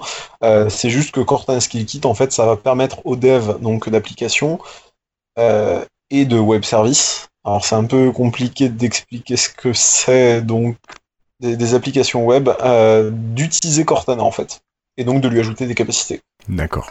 Voilà, voilà, Tiens, rapidement. à propos de Cortana, euh, j'aurais pensé que Cortana euh, se mette à jour en fait sans avoir sans avoir besoin de passer en insider comme une application et qu'elle évolue en fait euh, en temps réel et pas qu'elle ait besoin de mon système pour évoluer. Vous comprenez C'est ce que je veux parfois le dire? cas. C'est parfois le cas déjà. D'accord. Un jour, toujours au lendemain, les icônes ont changé, donc je pense qu'ils font des choses dans le cloud. D'accord. Parce que bon moi celle de mon de ma version normale elle n'évolue pas quoi. Mais je pense parfois. je pense qu'ils visent quand même euh, les évolutions pour les insiders. Je pense pour dire de, ils utilisent comme bêta testeur là aussi, j'imagine. D'accord. Après, il y a peut-être certaines choses aussi qui arrivent et que tu n'utilises pas parce que soit tu sais pas que ça existe ou parce que bah, t'es peut-être pas un gros Ah consommateur de ou alors qu'elle est peut-être pas assez intelligente pour me dire euh, Eh, au fait euh, d'accord. Hey Cortana Non, dis pas ça parce que ça y est, c'est parti. ta gueule. Pardon. Heureusement que les téléphones l'ont pas entendu. Allez, bah on continue, on va parler de Cortana toujours avec Flobo qui nous parle Oh, de Cortana. Eh, Oui, j'ai dit ta gueule et elle me répond Dans ce cas, je vous suggère de ne pas appuyer sur mon bouton. Ah, j'aime bien quand elle me parle comme ça. Bon, tu peux laisser parler Flobo s'il te plaît, Christophe? Non, pas là, non. Ah oui, c'est pas on est sur la même ligne. Pardon. Oui, c'est vrai. Depuis, depuis Windows 10, Cortana peut se connecter à d'autres services. Il y avait déjà, par exemple, Office 365. Et LinkedIn. Bon, maintenant, pardon, et LinkedIn, oui, c'est vrai. Elle peut maintenant se connecter à Groove. Alors, on ne sait pas encore euh, ce que ça apporte en pratique. Je l'ai fait sur mon PC euh, qui est en, en Insider, et c'est juste écrit que ça apporte une meilleure expérience. J'ai pas vu de différence après. Bien. Euh, pour l'instant, c'est pas encore disponible en France ou en Europe, euh, ni en non-insider. Bon, euh, je pense qu'il n'y a pas grand-chose d'autre à ajouter sur ça. Voilà. Bon, mais écoute, on Euh, passe. peut-être que- je pense qu'à terme, cool. ça amènera quelque chose, mais bon, euh, le jour où je me rends compte de quelque chose, je vous le dis. Ça marche.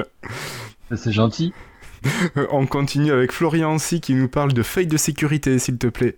Là, alors là, c'est un sujet un petit peu épineux. Alors en fait, euh, comme vous le savez, bon, Microsoft et Google, pour ne pas dire euh, la firme de Raymond et la firme de Mountain View, ça c'est les, les, les- comment dire les, formulations, les formules préférées par souvent les journalistes. Euh, ne s'aiment pas beaucoup, hein, bon ça c'est pas une surprise, euh, voilà. Et Google a donc un, petit programme qui s'appelle 80 90 Days quelque chose, et donc, si en 90 jours, la faille n'a pas été corrigée, Google, euh, dans son action bienfaisante pour réveiller euh, l'entreprise qui a une faille, divulgue la faille publiquement. Alors, c'est déjà arrivé il y a pas si longtemps que ça. Il y a moins d'un an, il me semble qu'on a déjà parlé de quelque chose comme ça. Oui, oui, c'est déjà arrivé, on en a déjà parlé. Et là, du coup, euh, il y a eu une première faille, du coup, qui, a- qui était d'abord donc sur euh, Windows, Microsoft Windows, hein, c'est pareil. Et puis ensuite, à une semaine d'intervalle, il y en a eu une autre sur Edge IE, et donc ça a fait deux failles de révéler parce que Microsoft n'a pas réussi à les patcher en 90 jours. Moi j'aime bien en fait, ça me fait marrer. non, mais l'idée de pousser en l'idée de pousser un, un éditeur de logiciel à corriger ses failles, c'est bien, ça y a pas de souci. Par contre, le fait de publier publiquement, enfin de rendre public la faille, euh, d'expliquer en plus un petit peu à quoi- C'est le côté pute ça. hein. comment elle marche, enfin c'est c'est le côté Google, quoi. ouais, je, je dirais pas coup de pute parce que c'est pas bien pour Si, si, euh, tu peux le non, non, dire. non, parce que c'est insultant. Mais je, je dirais que c'est vraiment un coup bas par contre. C'est vraiment un coup bas, c'est un coup. Il y a un côté sous C'est un truc de charogne, quoi. vouloir améliorer euh, les choses. Enfin, je veux dire, éventuellement, vous pouvez tout simplement contacter Microsoft pour leur dire là, il y a une faille. Plutôt que Attends, effectivement, il- il de leur laisse 90 jours quand même.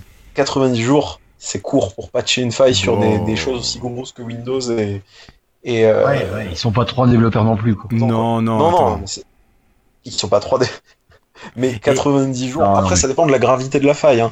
Bon, c'est des failles qui sont considérées quand même relativement critiques, euh, que je ne saurais expliquer, euh, parce que je ne sais plus exactement ce qu'elles font. Bon, mais maintenant ça touche combien de personnes? Sincèrement, euh, je veux dire, est-ce que il y a un gros gros risque? ça dépend des failles en fait. Le problème c'est ça, c'est-à-dire que je ne dis pas non quand c'est des failles qui sont pas trop graves, admettons. Quand c'est des failles vraiment qui peuvent toucher euh, des, des personnes facilement, j'approuve pas trop quand même que tu le divulgues comme ça. En Après, plus, Si tu veux que Microsoft bouge, il y a un moment, il faut que tu les, enfin que tu leur coupes toutes les autres possibilités de réaction. Il faut qu'ils soient obligés Oui, de développer bien un sûr, correctif. mais le, le truc c'est que Google, ils ont tendance en fait à vraiment t'expliquer un petit peu, il rentre pas à 100% dans les détails, mais ils t'expliquent quand même Comment euh, pirater le truc, quoi.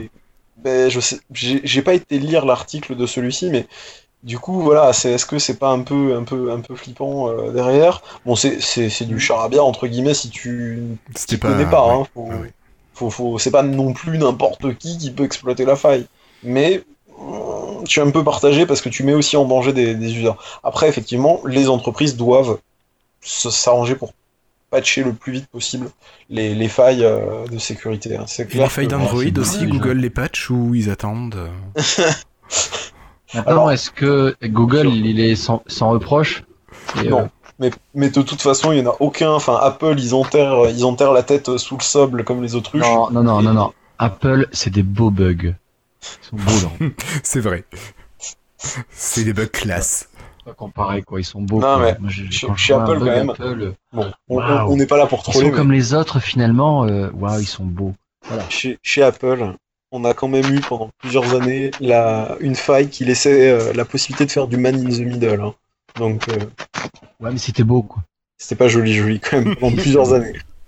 Mais bon, mais Windows a aussi des failles qui traînent depuis après, je sais pas. Je j'ai pas l'expérience en tant que développeur, tu vois, pour pour me rendre compte. Est-ce que à tant de lignes de code, t'arrives encore à corriger les failles que t'as créées, tu sais, au début à cause de ta conception, des choses comme ça. Mais là, c'est peut-être un sujet qui dévie un peu. Oui, un peu trop complètement. Et moi, je te propose de continuer et de donner la parole à notre ami Flobo, qui veut nous donner quelques news rapides autour de... bah, autour de quoi, justement, Flobo? Bah, autour des applications Microsoft sur Android. Alors, très On vite, en a là parlé là, encore des gros mots. Mais ils ont, euh, Ouh, ils ont fait beaucoup de mises à jour ça. ces dernières semaines. Oui, alors déjà niveau Skype, ils ont sorti euh, une un Skype Preview pour Android comme on a sur Windows. C'est un peu l'équivalent de la version UWP qu'on a avec les mêmes icônes. Bon, il y a quelques fonctions en plus. Par exemple, ça intègre Bing directement. Bon, euh, il y a aussi des fonctions en moins. Il y a, ça n'intègre pas les SMS. Donc bon, il faut espérer un jour qu'on ait la même version de Skype partout. Ouais. Ils ont sorti également un deuxième Skype, Skype Lite. C'est une version de Skype très allégée qui est prévue pour l'Inde. Ah oui, Et quand je dis allégé, c'est vraiment, euh, c'est vraiment très efficace. Par exemple, sur mon Nexus à vide, lorsque je viens d'allumer l'appareil, il met une seconde pour se lancer contre 5 pour le Skype classique. ouais. Euh, et également, ils font évoluer énormément Cortana pour Android, et c'est là où je suis pas particulièrement content, puisqu'il commence à arriver beaucoup de fonctions qui ne sont pas encore euh, disponibles sous Windows. C'est vrai, c'est beau. Par exemple, au niveau de l'interface, on a maintenant euh, des, des tabs, on peut glisser de droite à gauche pour avoir pour, sur plusieurs écrans pour ajouter des to-do, comme euh, ils ont intégré un peu un truc comme Wunderlist dedans.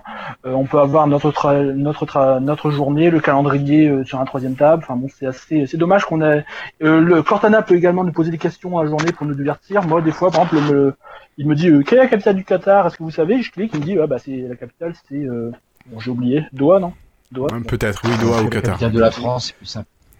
Enfin, enfin bon. Toulouse, euh, pardon. Et euh, le soir, par exemple, le soir, quand on a pour Android, dit Ah, vous n'avez plus rien de prévu pour cette journée, bonne, bonne nuit. C'est des choses toutes bêtes, hein, mais je me dis pourquoi ça arrive sur Android avant d'arriver sur Windows? Oui, alors que c'est un système cloud. C'est là que tu comprends pas. Oui, Moi, je- c'est, c'est, ben voilà, c'est. Ouais, mais, C'est bien euh, bon, hein, euh, mais je me dis pourquoi ça arrive sur Android en premier? parce C'est- que les mecs qui développent ont des Android là-bas. Avant d'avoir. Ils, ont, Ils connaissent pas les Windows Microsoft, mobiles et puis ils hein, connaissent pas Windows non plus. J'imagine que ça va arriver, hein, Non, mais ça faut va être arriver. sincère. Attends, mais il faut être sincère. Qui a encore un, là-bas un, un, Un Windows mobile un Windows mobile Qui en a un, quoi. le- Et s'il en a un, le mec il développe pas au-dessus, quoi. C'est juste un utilisateur. Donc bon, c'est peut-être. euh, C'est ça. Et si t'es un peu, tant qu'on est euh, sur Skype et Cortana, euh, Skype sur Linux est sorti de version alpha et est entré en version bêta. Vous êtes content car vous n'utilisez pas Skype sur Linux. Bon, allez, passons. Alors là, on va passer à la partie jeux vidéo et Xbox. Et il va falloir m'épauler parce que je n'y connais rien. Je crois que de Florian c'est pour toi. Phil Spencer nous a parlé de quelque chose de jeu AAA. Qu'est-ce que c'est que tout ça? Il y a une volonté chez Microsoft et finalement c'est pas très étonnant de porter en fait les gros jeux, donc les jeux AAA, euh, comme GTA V, euh, The Last of Us. Bon, The Last of Us c'est exclu PlayStation, mais ne le dites pas. Euh, vous avez aussi, qu'est-ce qu'il y a d'autre comme gros jeux Halo évidemment, etc. En Universal Windows Platform Apps, parce que effectivement, ben, ça permettrait sûrement un peu plus de contrôle, un peu plus de sécurité, des facilités. Puis aussi à Microsoft derrière, de plus tu vas avoir d'applications euh, qui fonctionnent sous ton modèle, plus tu vas pouvoir convaincre tout le monde de faire aussi cette version-là. Ça pourrait aussi permettre évidemment d'avoir du Play Anywhere. Je sais pas si ça vous parle dit comme Oui, ça, oui, mais oui. Voilà, qui permettrait de jouer partout en achetant une seule fois, un peu comme ils avaient fait pour Quantum Break ou pour euh, Astronir. Alors Astronir c'est un jeu indépendant, mais euh, voilà, il y a du Play Anywhere si ma est bonne, c'est-à-dire que si tu l'achètes sur Windows ou sur Xbox, bah, tu vas l'avoir sur l'autre plateforme. Ce qui est toujours appréciable, hein. je peux comprendre si tu as la Xbox One et effectivement le, le PC Windows 10, tu peux avoir envie d'acheter tes jeux qu'une fois. Le truc, euh, c'est que pour l'instant, pour le, je prends le cas d'Astronir parce que c'est un cas que je un petit peu, les mises à jour arrivent d'abord sur Steam, puis sur Xbox One et enfin sur la version euh, Universal Windows Platform. D'accord. Et il y a Parce beaucoup de décalage ou c'est juste quelques jours? Alors le décalage, oui, c'est quelques jours, une semaine. Bon après c'est un- c'est une équipe indé, donc je ne sais pas, est-ce que c'est parce que c'est des indés ou est-ce qu'une une, une grosse équipe serait plus en mesure de gérer, ou est-ce que c'est parce que euh, Steam fait tout pour faciliter, puisque c'est Steam la plateforme dominante sur, sur Windows, enfin sur PC, sur ordinateur, euh, est-ce que Steam fait tout pour faciliter finalement le déploiement des mises à jour? Je connais pas assez bien les outils, le monde du jeu vidéo pour pouvoir répondre correctement, disons, dans le détail. D'accord. Voilà, voilà. Ok, ben je te remercie Florian. Et puis on va donner la parole à Christophe qui va nous parler Ah, d'un nouveau record pour son jeu préféré. Ah, bah, alors quel est mon jeu préféré? Alors celui qui ne connaît peut répondre. Et vous gagnez une Xbox One si vous savez répondre à la question. Trop tard. Minecraft. Minecraft. Je l'ai dit avant vous. Non, je l'ai dit d'abord. Désolé. J'ai les Je suis pas convaincu. Nous réécouterons ou nous regarderons la photo à l'arrivée. C'est ça. Ouais, alors. Ouais, bah en fait, bah, ouais, 122 millions d'exemplaires. Alors c'est juste énorme. Alors faut pas oublier que euh, c'est un c'est un record, mais le jeu le plus joué au monde, en tout cas sur mobile, quel est le nom? Snake. Tetris. Tu n'étais pas loin. 425 millions Ah, euh, d'exemplaires vendus. Euh, donc Minecraft est en deuxième position. Mais attention, on parle de Minecraft version Windows, enfin version Java PC et enfin tout sauf la version euh, Pocket D'accord. qui est séparée. La version complète, euh, Pocket n'est pas version, complète. la version euh, Microsoft Pocket Edition, elle était quand même en 2011 à 30 millions d'exemplaires, euh, qui était déjà dans les top 15 des, des, des jeux les plus vendus. Donc, euh, bah, je trouve que bah euh, voilà, Microsoft a fait un, be- un bel achat quand même il y a pas longtemps. Tiens, euh, juste pour information, World of Warcraft, vous connaissez le nombre d'exemples de joueurs? Euh, actuellement, autour de 15-17 millions. Ouais, c'est ça un petit peu. On est à- on est presque à plus de 10 millions de, de joueurs. Donc voilà, Minecraft 122 millions, tranquille quoi. Ouais, mais Warcraft, après, t'es obligé de prendre un abonnement pour jouer. Enfin, WoW. Oui, après c'est ouais, on n'est pas on n'est pas dans le le même même, forcément, le même Mais, bon, mais bon, mais bon, euh, voilà quoi. Bon, voilà, c'était une bonne information maintenant pour l'évolution de Minecraft, vivement qui nous unifie, euh, unifie un peu tout. Et on va, on vous en, on en avait pas parlé, vous en aviez pas parlé de dernière édition, que la version Windows Phone a été totalement abandonnée, c'est lamentable, il quitte la plateforme, rappelez-vous. Alors, euh, on était au moment où il quittait, il quittait pas, il quittait, il quittait pas, et on était tout le... Allez, deux fois par jour, ça changeait. Donc, quand on a enregistré il y a trois semaines, on savait pas s'il quittait ou s'il quittait pas. Il quittait pas, bah alors en fait il quittait pas. Parce que bon, ils sont revenus avec euh, le support stream et donc maintenant si on a un stream sur le- la version Windows Store de votre PC et que vous avez la version mobile, eh bien on peut accéder à ça et ça c'est vraiment sympa. D'accord. Voilà. Merci Christophe, et on va donner la parole à Florian aussi qui va nous parler de Xbox Pass. Alors, le Xbox Pass, euh, Guillaume, ça va être un nouveau service, hein, donc un nouvel abonnement. Pardon, excusez-moi. Oui, Je sais pas si Minecraft est dans cet abonnement du Xbox euh, Pass. c'est une bonne question, mais je ne sais pas. Bon, on laisse Christophe Je n'ai chercher, ça c'est son dada. J'ai pas écouté. Mais euh, du coup, c'est pas un abonnement qui va être influé, donc qui va être lié au Live Gold. Ça va être en fait un abonnement qui va coûter 9,99$, donc je pense que ça suivra en euros.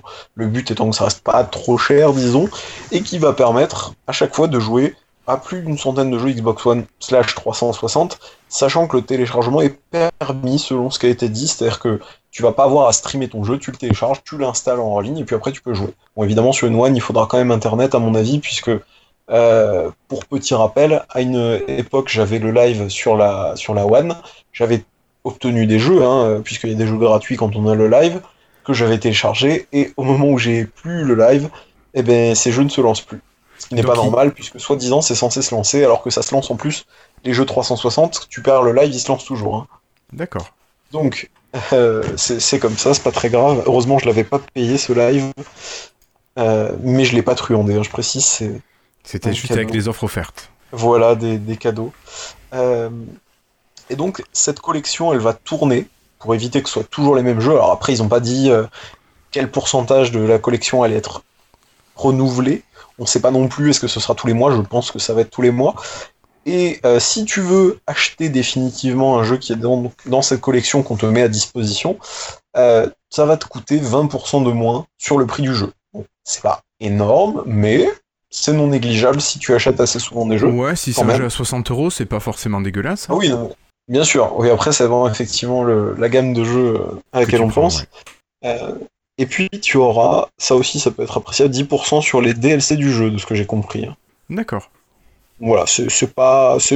Ça m'a l'air plutôt sympa. Je pense que c'est une bonne idée pour dégager de nouveaux revenus euh, niveau Xbox. Parce que je pense que il y aura bien sûr des personnes qui vont prendre celui-là plutôt que de prendre le, gold, mais si tu, es quelqu'un d'habitué au gold qui joue en ligne via ta Xbox, tu prendras de toute façon le gold. Donc à mon avis, tu cumuleras les deux abonnements et, et ben pour Microsoft, c'est une bonne chose. Hein. Et puis ils ont raison. Après tout, c'est un produit qui est pas, euh, comment dire, c'est pas une innovation extrême dans le sens où c'est la première compagnie à le faire, mais moi je dis ben, carrément, enfin moi ça m'intéresse pas à titre perso aujourd'hui, mais euh, pour des personnes qui jouent, moi je vois pas pourquoi. Et puis euh, l'idée, enfin c'est, je pense, une bonne idée, un bon modèle économique. Et bah allez-y quoi, faites-vous des sous comme ça. Il n'y a jamais de mal pour une entreprise à gagner de l'argent. Hein. D'accord. Tiens, dites-moi, avec le live, on peut toujours pas. Euh, euh, enfin, on peut maintenant faire tout ce qu'on veut sur le store avec le live, le, Xbox Live. C'est-à-dire euh, attends, il y avait un truc, c'était quoi euh, quand on a l'Xbox Live? Dans ce que tu dis, on peut acheter. Euh, est-ce qu'on peut acheter des tout ce qui est sur le store? Ça, là, ce que tu dis là, le 9, c'est c'est juste que les jeux à, à moins pour Pass, tu veux dire? Ouais, ouais, ouais. Tu vas voir un catalogue de jeux que tu vas pouvoir télécharger et tant qu'ils sont disponibles, tu pourras y jouer. Et quand ils sont retirés de ce catalogue, a priori, je fais l'hypothèse que tu pourras plus y jouer. Sauf si tu l'achètes. Ok, ouais. C'est du temps Exactement. Et dans le lien que je viens d'envoyer, vous voyez un petit exemple qui a été posté par Mike Ibarra, euh, donc quelqu'un qui travaille chez Microsoft évidemment, qui montre un petit bout d'interface. Et en fait on voit qu'il y a une nouvelle section Memberships qui va venir s'ajouter euh, en dessous de Ready to Install et Updates dans Games and Apps dans votre Xbox. Si jamais vous souscrivez, euh, du coup, vous voyez un petit peu ce à quoi vous avez accès. Sachant qu'ils ont bien précisé que, évidemment, les personnes qui avaient un live euh, auront toujours euh, les. il y a, parce qu'il me semble qu'il y a quelques jeux qui sont à un prix, un prix préférentiel si tu as le gold. Aussi. Et donc il n'y aura pas de, on va pas te dire bah non parce que t'as, enfin c'est ce qu'ils ont affirmé en tout cas, parce que tu as le Xbox Pass et que tu as 20% sur les jeux dans la collection, tu n'auras pas les 30%, voilà. Après, qu'est-ce qui se passe dans le cas où un jeu il est et dans la collection et soldé via le live? Je ne sais pas, est-ce que c'est le live qui prendra le dessus? Est-ce que c'est l'abonnement qui t'offre la réduction la plus forte qui prendra le dessus ou pas? Logiquement, je dirais oui, mais bon, dans le doute, après, on verra bien, ça c'est du marketing. Voilà, mm. ça nous concerne moins. Ok, merci Florian, et moi je vous propose d'enchaîner avec quelques informations rapides.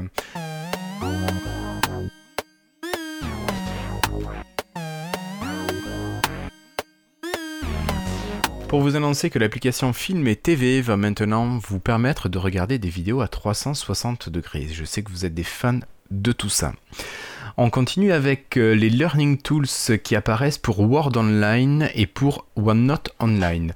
Les Learning Tools, ce sont des petits outils qui vous permettent de lire un texte qui est dans votre fichier Word ou dans votre OneNote directement maintenant en ligne quand vous utilisez l'application en ligne. Euh, les kits de développement de réalité mixte sont envoyés ce mois-ci, donc c'est parti. Voilà pour ceux qui, les ont commandés. Euh, attention à votre OneDrive pour les clients Office 365 qui utiliseraient plus du teraoctet auquel on a droit. La limitation à 1 Tera entre en vigueur sous peu, très rapidement, et si vous dépassez, vous serez averti. Et vous devrez dans les 3 euh, jours, je ne sais plus exactement vous mettre en conformité et si ce n'est pas le cas, votre compte sera bloqué et si vous ne faites rien pendant, euh, je crois que c'est un mois de blocage, si vous ne faites rien pendant ce temps-là, vous allez avoir deux mois, euh, six mois euh, où vous pourrez absolument rien faire et il sera écrasé au bout de ces six mois s'il n'y a pas de, régularisation de votre part. Donc attention, Microsoft est assez drastique maintenant sur les utilisations de OneDrive. Et une dernière chose, c'est Office 365 qui se met à jour en Insider Slow. Alors, euh, la version Insider d'Office, pas de, Windows, voilà. Donc vous avez juste à lancer et vérifier euh, l'état de votre euh, système, enfin de votre suite Office, et elle va se mettre à jour s'il y a besoin. Moi je sais que je l'ai faite cet après-midi. Donc c'est vraiment quelque chose de tout frais. Je ne sais pas si vous avez d'autres informations là qui, qui traînent, qu'on aurait pu oublier? Je ne pense pas. Tu ne penses pas Bon, je pense qu'on a parlé de pas mal de choses ce soir. On a parlé de pas mal de choses. Je dois dire que, en plus, il y a eu des news qui sont tombées dans la, dans la soirée. Je, refais un coup d'œil rapide, rapide sur Twitter, histoire de voir si jamais. Non, mais, c'est pas grave. Non, mais c'est pas grave. Je pense que ça nous fera du. Je euh, pense que là, on a pour dit, effectivement. Je pense que je viens de me, je viens de m'appeler. L'application Twitter a été mise à jour et maintenant, bah, elle peut, ah elle a plusieurs euh, WP. Maintenant, elle peut avoir. Oui, on en a pas parlé de ça. Ah oui, c'est vrai je- aussi. De... Maintenant, il y a plusieurs tables. On peut ouvrir plusieurs fenêtres euh, dans l'application Twitter. Oui, C'est vrai. je crois que c'est déjà un moment. petite nouveauté. Hein, bon. Et, et puis il y a aussi euh, ce, que, ce que nous dit Guillaume Père, c'est vrai que je, je croyais qu'on en avait parlé, mais on en a parlé que en off, euh, du fait que Windows 10 a perdu un tout petit peu de part de marché sur Steam, euh, alors que Windows 7 a monté. Et même Windows 8, il paraît. Mais, mais Windows 8, c'est quand même étrange. Ouais, je sais pas. Bon, enfin, rien de bien, euh, rien de bien Voilà. méchant. Et puis l'histoire des tasks, mais euh, Non, ça, non, non, contre- non, non, il y a trop de gros mots, il y a pas possible, il y a trop de gros mots. D'accord. Non, Bon. non, là, il y en a trois, je- non, ça, ça peut pas aller ensemble. Ok, allez, merci à vous. Hop, un jingle, et puis on va parler d'une euh, petite application.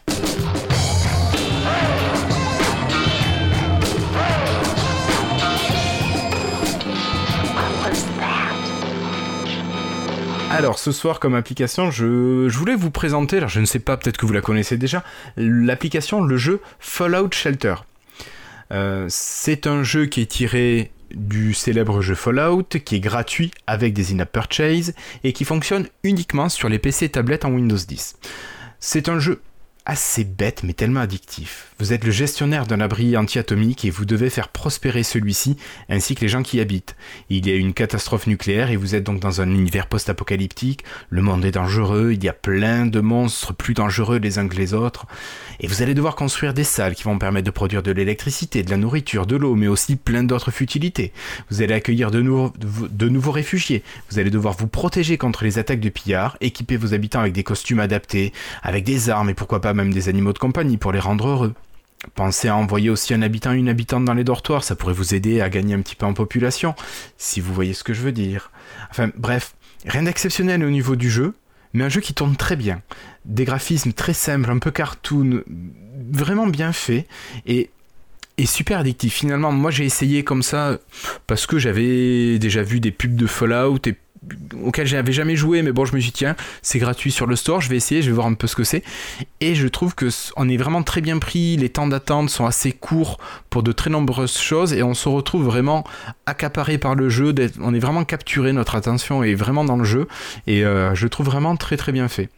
Donc euh, je vous le conseille, si vous avez peur d'être absorbé dedans, n'y allez pas, parce qu'il risque de vous faire passer quelques heures. Euh, voilà, donc si vous préférez Minecraft, restez sur Minecraft, ou sinon allez, essayez le Fallout Shelter sur PC, Windows 10 ou sur tablette. C'est bon et c'est gratuit. Est-ce que vous avez bon. essayé, euh, vous Christophe Non, mais tu crois que j'ai que ça à faire Ouais, ouais, tu joues bien à Minecraft, tu nous fais des châteaux de dingue. Ça fait longtemps que j'ai pas joué. Bon, d'accord, allez, je Elle est aussi dispo sur Xbox, tu l'as pas précisé. Euh, oui, oui, peut-être. Ben oui, oui. Il est dispo sur Xbox, ouais. C'est vrai. Euh, Monsieur Florian Beaubois Non, non, j'ai jamais essayé, mais bon, à l'occasion, pourquoi pas. et Monsieur Florian aussi Non, pour le coup, je connais le jeu, je l'ai déjà vu à l'époque où il est sorti sur Android, puisque dans l'entourage, évidemment, il y avait personne avec des téléphones Android. Il m'a l'air bien fait, il m'a l'air rigolo. En plus, on, on m'a pas mal dit que ça pouvait vite partir par contre euh, en, catastrophe et que tu peux vite te retrouver avec un abri massacré.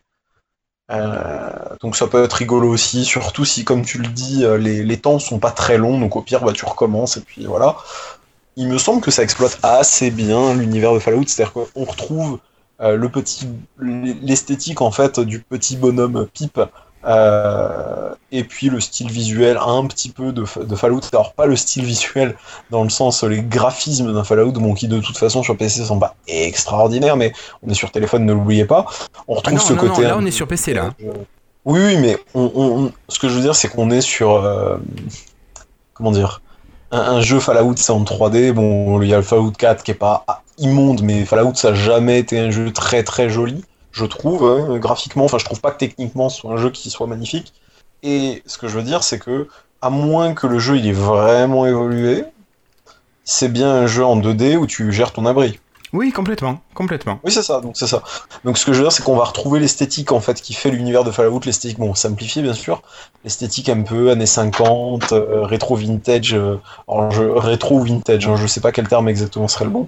Je sais pas comment Euh, le dire. Je, je pense qu'on dit plus rétro parce qu'il me semble que vintage c'est pour quelque chose qui a 20 ans d'âge. Ouais, Mais ou euh, je sais pas, ou steampunk un peu. Oui, alors il y a un petit côté steampunk, post-apocalyptique, euh, tout ça. Mais en tout cas, on retrouve l'univers de Fallout, on retrouve l'humour un petit peu de Fallout, euh, que, que, bon, qui est assez rigolo quand même. Euh, donc euh, oui, c'est si on aime Eh ben bien donc je pense jeu- que la réponse c'était oui, il aime bien. Non, moi, moi pour le coup, je- j'y jouerais pas. J'y jouerais Il pas. Mais, je, je conseille tout à fait pour quelqu'un qui aime bien cette ambiance-là, et puis qui aime bien ce genre de petits jeux sympathiques pour passer un peu le temps, euh, et puis qui a du temps aussi, hein, parce que évidemment, euh, voilà. C'est- c'est- dans le genre, a priori, c'est un jeu où t'as pas besoin de payer en plus, Non, euh, donc, donc pour le coup, voilà, c'est c'est plutôt un jeu à recommander dans ce type de jeu, même si c'est pas mon type de jeu personnellement. Ok, ça marche. Merci Je pense beaucoup, pas qu'il Florian. y ait de bonnes ou de mauvaises situations. Monsieur Peunier, je vous prie de vous taire, s'il vous plaît. Allez. Bonjour, mes amis. I love my French Windows Insiders. Keep hustling. Love Donna. Une dernière série de remerciements pour nos amis patrons qui soutiennent le podcast. Merci à Pascal Bousquet, Sébastien Avis et Peyo Boubou. Merci à Jérôme Tison, Armand Delesser, Christophe Maujoin et Guillaume Vendée. Merci à The Floydus, Patrick Béja, Yves Menou et Pierre. Merci à Philippe Marie, Denis Voituron qui est encore là, à JTEX92, Yad et Bastien Puget. Merci à nos amis Nicolas Guret et Dermins qui étaient sur la page suivante.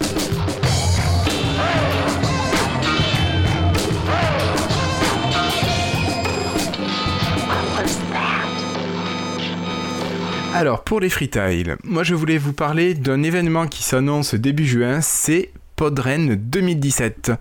Podren 2017 va accueillir les podcasteurs et les poditeurs nombreux qui sont dans la podcastosphère, podcastosphère française. Euh, on cherche des poditeurs, hein, on cherche beaucoup de poditeurs parce que chaque année on a beaucoup de podcasteurs mais pas beaucoup de poditeurs. Euh, amis belges, vous pouvez venir même si c'est euh, Rennes. Tout aura lieu les 3 et 4 juin 2017 à Rennes, euh, dans les mêmes locaux que ceux qu'on a pu connaître les deux dernières sessions précédentes. Euh, donc ici, qui c'est qui pense venir? Christophe Où tu peux venir? Non, moi, je pas, non. Euh, non, non, non. Oh, pense. 3 et 4 juin, tu auras fini ton année. Je sais, mais euh, je suis mort en fait. Et puis euh, 3 et 4 juin, euh, je sais pas. Non, arrête, je sais pas. Allez, on va te faire venir. Florian C'est parce que j'étais en mute et à chaque fois je me dis en appuyant sur barre espace ça va enlever le mute mais non. Euh, Merci. je, je sais pas encore. Et Flobo? Donc Flobo, est-ce que tu viendrais en tant que podcasteur Maintenant, tu, tu podcastises Ou tu Euh, podcastes bah, oui, pourquoi pas. Enfin, ça dépend. Moi, je commence, en, je suis en recherche d'emploi, ça dépend. Ah oui, c'est vrai. tout, mais Bon, c'est un bah, possible, dimanche. oui. Oui, d'accord, oui, bah, c'est bien possible. À confirmer, mais je ça me dit bien, ouais, ça me semble bien. Donc faut aller sur podren.fr et puis faut s'inscrire. Je pense que tu peux t'inscrire en avance et même si finalement tu dois annuler euh, ton inscription, tu, tu contactes les, les collègues sur le site, il n'y a pas de, pas de problème. Euh, ben voilà, donc ça c'était mon freetile. Euh, Monsieur Florian, si ton freetile, je te rappelle, il doit être court. Mais écoute, Merci. euh, je vais faire un freetail court. J'ai terminé hier soir un jeu qui s'appelle From Dust, un Elysian Tale. Euh, c'est un jeu assez simple où tu tues des ennemis qui sont à l'écran. Tu peux améliorer tes armes, tu peux acheter des objets, tu peux consommer de la nourriture pour ton PV. Bref, c'est un jeu assez simple qui a une histoire, ma foi, simple mais sympathique.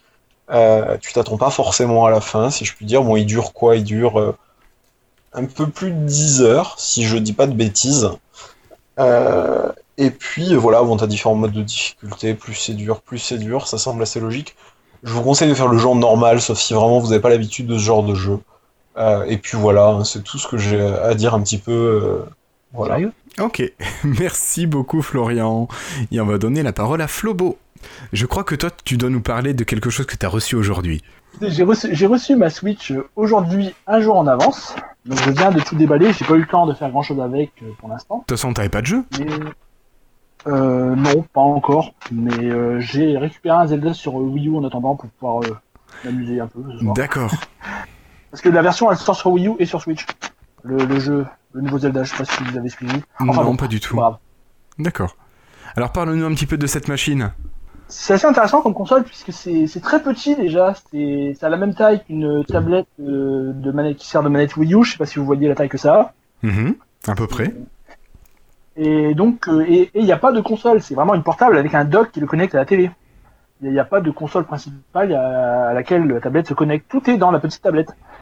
Ensuite, évidemment, question manette, vu que c'est Nintendo, il faut qu'il fasse euh, des trucs assez euh, particuliers. On peut désassembler les manettes, les rassembler un peu dans tous les sens pour faire pas mal de configurations différentes euh, qui pourront être utilisées pour différents types de jeux. Bon, le seul problème, c'est que tout ça, c'est assez cher. Euh, J'ai vu euh, les, les, les, les morceaux de manettes euh, en vente en magasin, ils sont parfois à, à 70, 80 euros.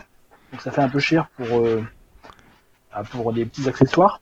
Euh, bon après j'ai j'ai pas fait grand chose avec, hein. J'ai pas de jeu encore donc je l'ai juste euh, je l'ai juste allumé, j'ai admiré le menu et puis j'ai dit bon bah à demain. Oui, parce que tu dois recevoir Zelda demain Possiblement. Bon après j'espère qu'Amazon sera pas trop en retard, mais euh, normalement oui. Bon, en attendant j'ai pu tester, je me suis j'ai récupéré la version Wii U pour la tester rapidement. J'ai joué 10 minutes à la version Wii U parce que je voulais bon, elle est un peu moins bonne que la version Switch, mais c'est assez différent comme Zelda, c'est un open world donc euh, ce qui n'a jamais été fait dans la série précédemment. Mais il n'y a pas que ça, il y a le fait que si vous aviez joué à n'importe quel Zelda depuis Ocarina of Time sur Nintendo 64 il y a maintenant 20 ans, eh bien les contrôles étaient toujours les mêmes à chaque, console. Ça changeait très légèrement, mais je veux dire, on appuyait à peu près sur les mêmes boutons pour faire la même chose pendant tous les Zelda. Et là, c'est un, jeu de contrôle, mais complètement différent. Alors ça trouble, moi c'est très troublant. J'ai commencé à jouer, évidemment, je me suis tué par le premier ennemi parce que j'ai joué comme je joue depuis 20 ans. D'accord. Bon, après, euh, à prendre, mais ça peut être intéressant. Bon, moi, j'ai joué, j'ai joué 5 minutes avant de rejoindre le podcast, en fait, donc D'accord. hein, bon. Voilà. J'ai commencé à 8h50, j'ai fini à 8h55, et je suis après, euh, après je vous ai rejoint. D'accord. Non, mais il y a quelqu'un qui, euh, qui t'en voulait presque, je crois. hein. Euh, Oui, bah, c'est David Catu. bah, ah oui, à ce point-là Ah, il était jaloux, jaloux, jaloux. D'ailleurs, on pense bien à lui qui doit avoir sa Wii U, sa Switch demain. Il est sur le Slack Euh, non, non, c'était sur Facebook. Ah d'accord, j'ai pas vu. Ah, C'était sur. Facebook. Je lui dis tiens, il y a Flobo qui a reçu sa Switch. Ah bah, il- Parce que David, voilà, il est à fond dans la. Switch et il. Voilà, enfin lui, de toute façon, il attend pour jouer à Zelda. Oui, bah de toute façon, tout le monde l'attend pour jouer à Zelda, y a rien d'autre. Bah, je sais pas, moi j'ai jamais trop apprécié Zelda, donc euh, ça me parle pas. Bah, bon. c'est une, euh, bon, un grand classique, hein, on va dire. Moi, euh, moi un peu, c'est des choses que j'ai joué dans l'enfance. Zelda, Mario, c'était des jeux euh, que j'ai toujours joué. Donc bon, c'est à chaque nouvel épisode, bon, je reprends. euh, même si je ne joue plus beaucoup de nos jours, c'est quelque chose que je pense que je continuerai à jouer. C'est des jeux auxquels je pense que je continuerai à jouer tout le temps. Mm, mm. Bah ouais, moi je jouais sur du Sega, donc si tu veux, après tout a disparu. Enfin bon, il y a bien Sonic qui a été repris, je crois, sur Nintendo, mais bon, Oui, bon. Sonic, je crois qu'il a mal vieilli, mais il a mal vieilli. Hein. c'est ça, c'est ça. Enfin voilà. D'accord, donc t'es. Bon, enfin non, j'allais te demander si t'étais content de ton investissement, tu peux Bah, pas encore le. pas- je pense que, bon, de, toute façon, de toute façon, honnêtement, le problème, c'est que je pense que Nintendo abuse encore une fois sur les prix, hein, parce que quand je les vois le prix des accessoires, je veux dire, la manette classique à 60, à- à- non, elle était à 50 euros, celle-là, les Joy-Con, ce qu'ils appellent les, ce qu'on met sur les côtés de la tablette à 80 euros, bon, euh, ça fait un peu, euh, Euh, coucou, j'ai envie de t'arnaquer, viens, file-moi ton blé. ouais, ouais, c'est ça, c'est un peu ça, et bon, et savent, et le problème, c'est bon, un peu le piège avec Nintendo, ils savent que les gens, il y a énormément de gens qui veulent jouer à Zelda, donc ils vont l'acheter quoi qu'il arrive. D'accord. c'est Nintendo peut se permettre d'avoir une politique assez pourrie. Les gens ils vont l'acheter quoi, ils, ils vont quand même, ils vont quand même y aller. C'est le, je veux dire, c'est une des seules compagnies euh, sur lesquelles il n'y a pas du tout de crossplay. On achète, euh, je veux dire, euh, il y a des jeux comme Zelda Ocarina of Time, euh, j'ai dû l'acheter cinq fois chez Nintendo. C'est un peu euh, bon. Putain, ouais, ce truc de dingue.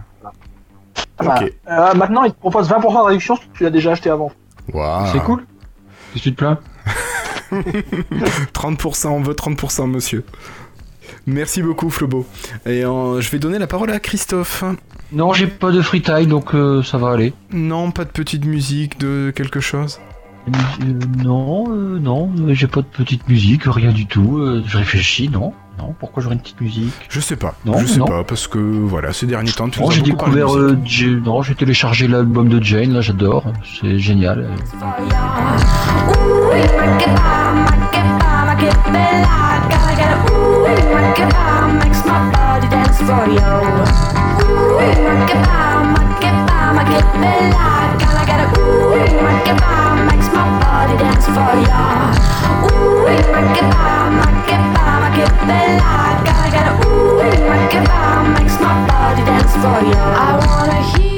Mais non, rien de spécial. Mais voilà, l'album de Jane, c'est génial. C'est très bien ça. Ah oui, vraiment bien. C'est ça. Et tu, comment il s'appelle Euh. Bah, je sais pas. Euh, bah, c'est le dernier album, je sais pas comment il s'appelle en fait, j'ai tout téléchargé et puis il y a la musique euh, euh, Macaba là que je trouve sympa, mais il y en a d'autres qui, ont- qui sont pas encore connus et qui, qui, qui donnent bien. Je sais pas comment il s'appelle en fait. Bon, je vais pas regarder le nom. Bah il y a le le Noptel fait qu'un, tu sais. D'accord. Ok, ça marche. je sais pas moi, je suis pas, je suis pas un idole d'elle, mais euh, là l'album il est sympa donc voilà. Ok. Bon, mais merci Non, bah, donc je pas de freestyle en fait. D'accord. Allez, je vous propose de passer à la conclusion. Alors, euh, des merci à Zal pour son commentaire et ainsi qu'un merci à Max pour son invitation à House of Fun où certains d'entre nous avons été enfin acceptés. Donc je sais que j'ai reçu un petit mail euh, voilà, pour dire que j'y étais rentré. Alors House of Fun, qu'est-ce que c'est Pour faire simple, c'est une communauté de fans euh, sur Sociable et voilà, donc vous pouvez postuler. Alors je sais pas si les inscriptions sont encore ouvertes. Non, c'est fermé. Non, c'est fermé pour l'instant, mais je, je pense qu'il va sûrement y avoir des ouvertures au fur et à mesure. Oui, oui. Oui, je pense c'était la première phase, j'imagine ça. Voilà, ouais, le temps de voir un peu comment ça passe. Il y a encore, il y en a qui ont été acceptés euh, très tôt, et puis d'autres comme moi qui ont eu l'air d'être acceptés dans une seconde vague. Voilà, je sais pas trop comment ça a été géré, mais bon. Donc c'est pour échanger à propos des infos. MS est censé euh, distiller des informations à ses fans. Voilà, donc à voir euh, comment ça se passe dessus. Puis, donc, pour terminer, est-ce que vous avez un message à, à partager avant de se quitter, Christophe? Euh non. Vivement les vacances Oh putain. Euh, Florian Beaubois. J'aimerais demander à Microsoft d'arrêter de me faire du mal en faisant bugger tous mes appareils. Je t'aime bien. Oui, oui, bon. Non, mais ce que tu fais, Non, tu trouves du boulot, tu leur dis là, j'ai plus le temps, les gars, il me faut un appareil euh, de production qui tourne. Et peut-être Tu cherches du boulot dans quel sous-marin Oui, mais après, après, ils vont me dire, bah arrête de mettre tout en insider. Hein. Voilà. Oui, non, mais Tu cherches aussi. du boulot dans quel sous-marin à l'heure actuelle, Flobo Euh, bah alors, je suis pas, euh, je suis pas sûr à 100% parce que bon, je viens de finir une thèse donc en automatique, traitement du signal. Officiellement, c'est automatique, gé- génie informatique, traitement du signal. Mais comme si, ouais, ça peut vouloir dire tout et n'importe quoi. Donc j'ai fait ma thèse dans un labo d'informatique et d'automatique. Moi, c'était une thèse majoritairement euh, automatique. J'ai fait du traitement de signal et j'ai codé principalement tout ce qui est informatique. Moi, j'ai principalement fait du MATLAB et un peu de, un peu de C. Bon. Mais euh, bon, euh, la partie traitement de signal, elle commence à me saouler au bout de 4 ans. Donc j'ai peut-être envie de passer à autre chose. Donc euh, bah, c'est, je suis en train de bien réfléchir exactement euh, que faire maintenant. Ah, c'est le truc de ouf, quoi. J'ai plein d'études, je suis hyper calé là-dedans, mais bah, finalement, je pense que je peux Non, mais- faire boulanger. Non mais non mais c'est pas ça non plus. Mais bon, je veux dire, euh, il y a un moment, euh, c'est euh, une, une thèse, t'es à fond dedans pendant 4 ans. À un moment, ça te dégoûte sur la fin. Enfin, c'est assez. Euh, c'est. Ouais. Tu sais, ça devient ta vie. euh, la- les vacances, la nuit, tu y penses, tu te réveilles. C'est. Il y a un moment, t'as envie de passer à autre chose. Non, mais là, C'est- tu souffles, là. Oui, là, là, je souffle. Oui, oui, je souffle depuis, depuis un mois et demi. c'est- Mais bon, par contre, je me rends compte que moi, la partie qui m'a le plus plu dans ma thèse, c'était de, c'est lorsque je codais les algorithmes de qui allaient être utilisés dans, dans mes systèmes. Donc, euh, bon, c'est pour ça que je me dis que peut-être euh, passer sur un truc plus informatique serait plus mon, plus mon truc à l'avenir. D'accord. Bon, après, euh, faut voir. Parce que Euh, donc, euh, Flobo, c'est fait. Il nous reste Florian si. Un message à Un partager. petit message de conclusion. C'est ça. Eh bien, écoutez, euh, j'espère que vous aurez une bonne écoute en écoutant cet épisode. Moi, je trouve qu'on a eu un plutôt bon épisode, on a eu une bonne ambiance. Euh, il s'est plutôt bien passé, il n'est pas trop long. On est dans les temps, mais sans faire trop long. Non, non. Et actuellement, eh ben voilà, moi aussi, je, je vais en profiter du coup. Je cherche du travail en tant que développeur dans une boîte sympa qui n'a rien contre les personnes, eh ben, qui sont relativement sympathiques aussi. Euh, voilà, jetons-nous des fleurs. Et puis, ben, je sais coder en différents langages. Euh, et par contre, ben, voilà, si c'est une boîte qui, qui ne cherche pas des personnes qui ont fait euh, Epitech, euh, école à 10 000 euros l'année, euh, et qui ont fait 5 ans puis qui sortent des études et qui ont, euh, allez, qui ont euh, 10 ans d'expérience en sortant des études, ben voilà, ça non, désolé, je peux pas, c'est pas possible, j'avais pas les moyens de payer 10 000 euros l'année. Euh, mais ça veut pas dire que je suis pas quelqu'un qui aime apprendre, qui est motivé, tout ça, sympathique aussi, ouvert d'esprit, enfin pas mal de petites choses. Voilà, c'était mon instant pub en fin de podcast. Allez, je vous souhaite à tous une bonne soirée. Si vous écoutez ce podcast, évidemment, euh, en soirée, puis sinon une très bonne journée et une bonne écoute. Merci. Ben, merci à vous d'avoir été présent. Merci Flobo d'avoir répondu à l'invitation. Euh, et mm, on pense à tous ceux qui ont été absents ce soir. Donc Cassim, David, Florian, Chavry, Patrick et même à Florentin qui aurait souhaité passer mais qui a dû être pris par son travail. Donc merci à tous de nous avoir écoutés. On vous donne rendez-vous cette fois-ci dans deux semaines. Donc vous faites 14 plus 2, ça devrait faire le 16 mars à peu près. Et à bientôt pour l'épisode 103. Au revoir et n'oubliez pas, rejoignez-nous sur le Slack de Ciao, ciao. Au revoir.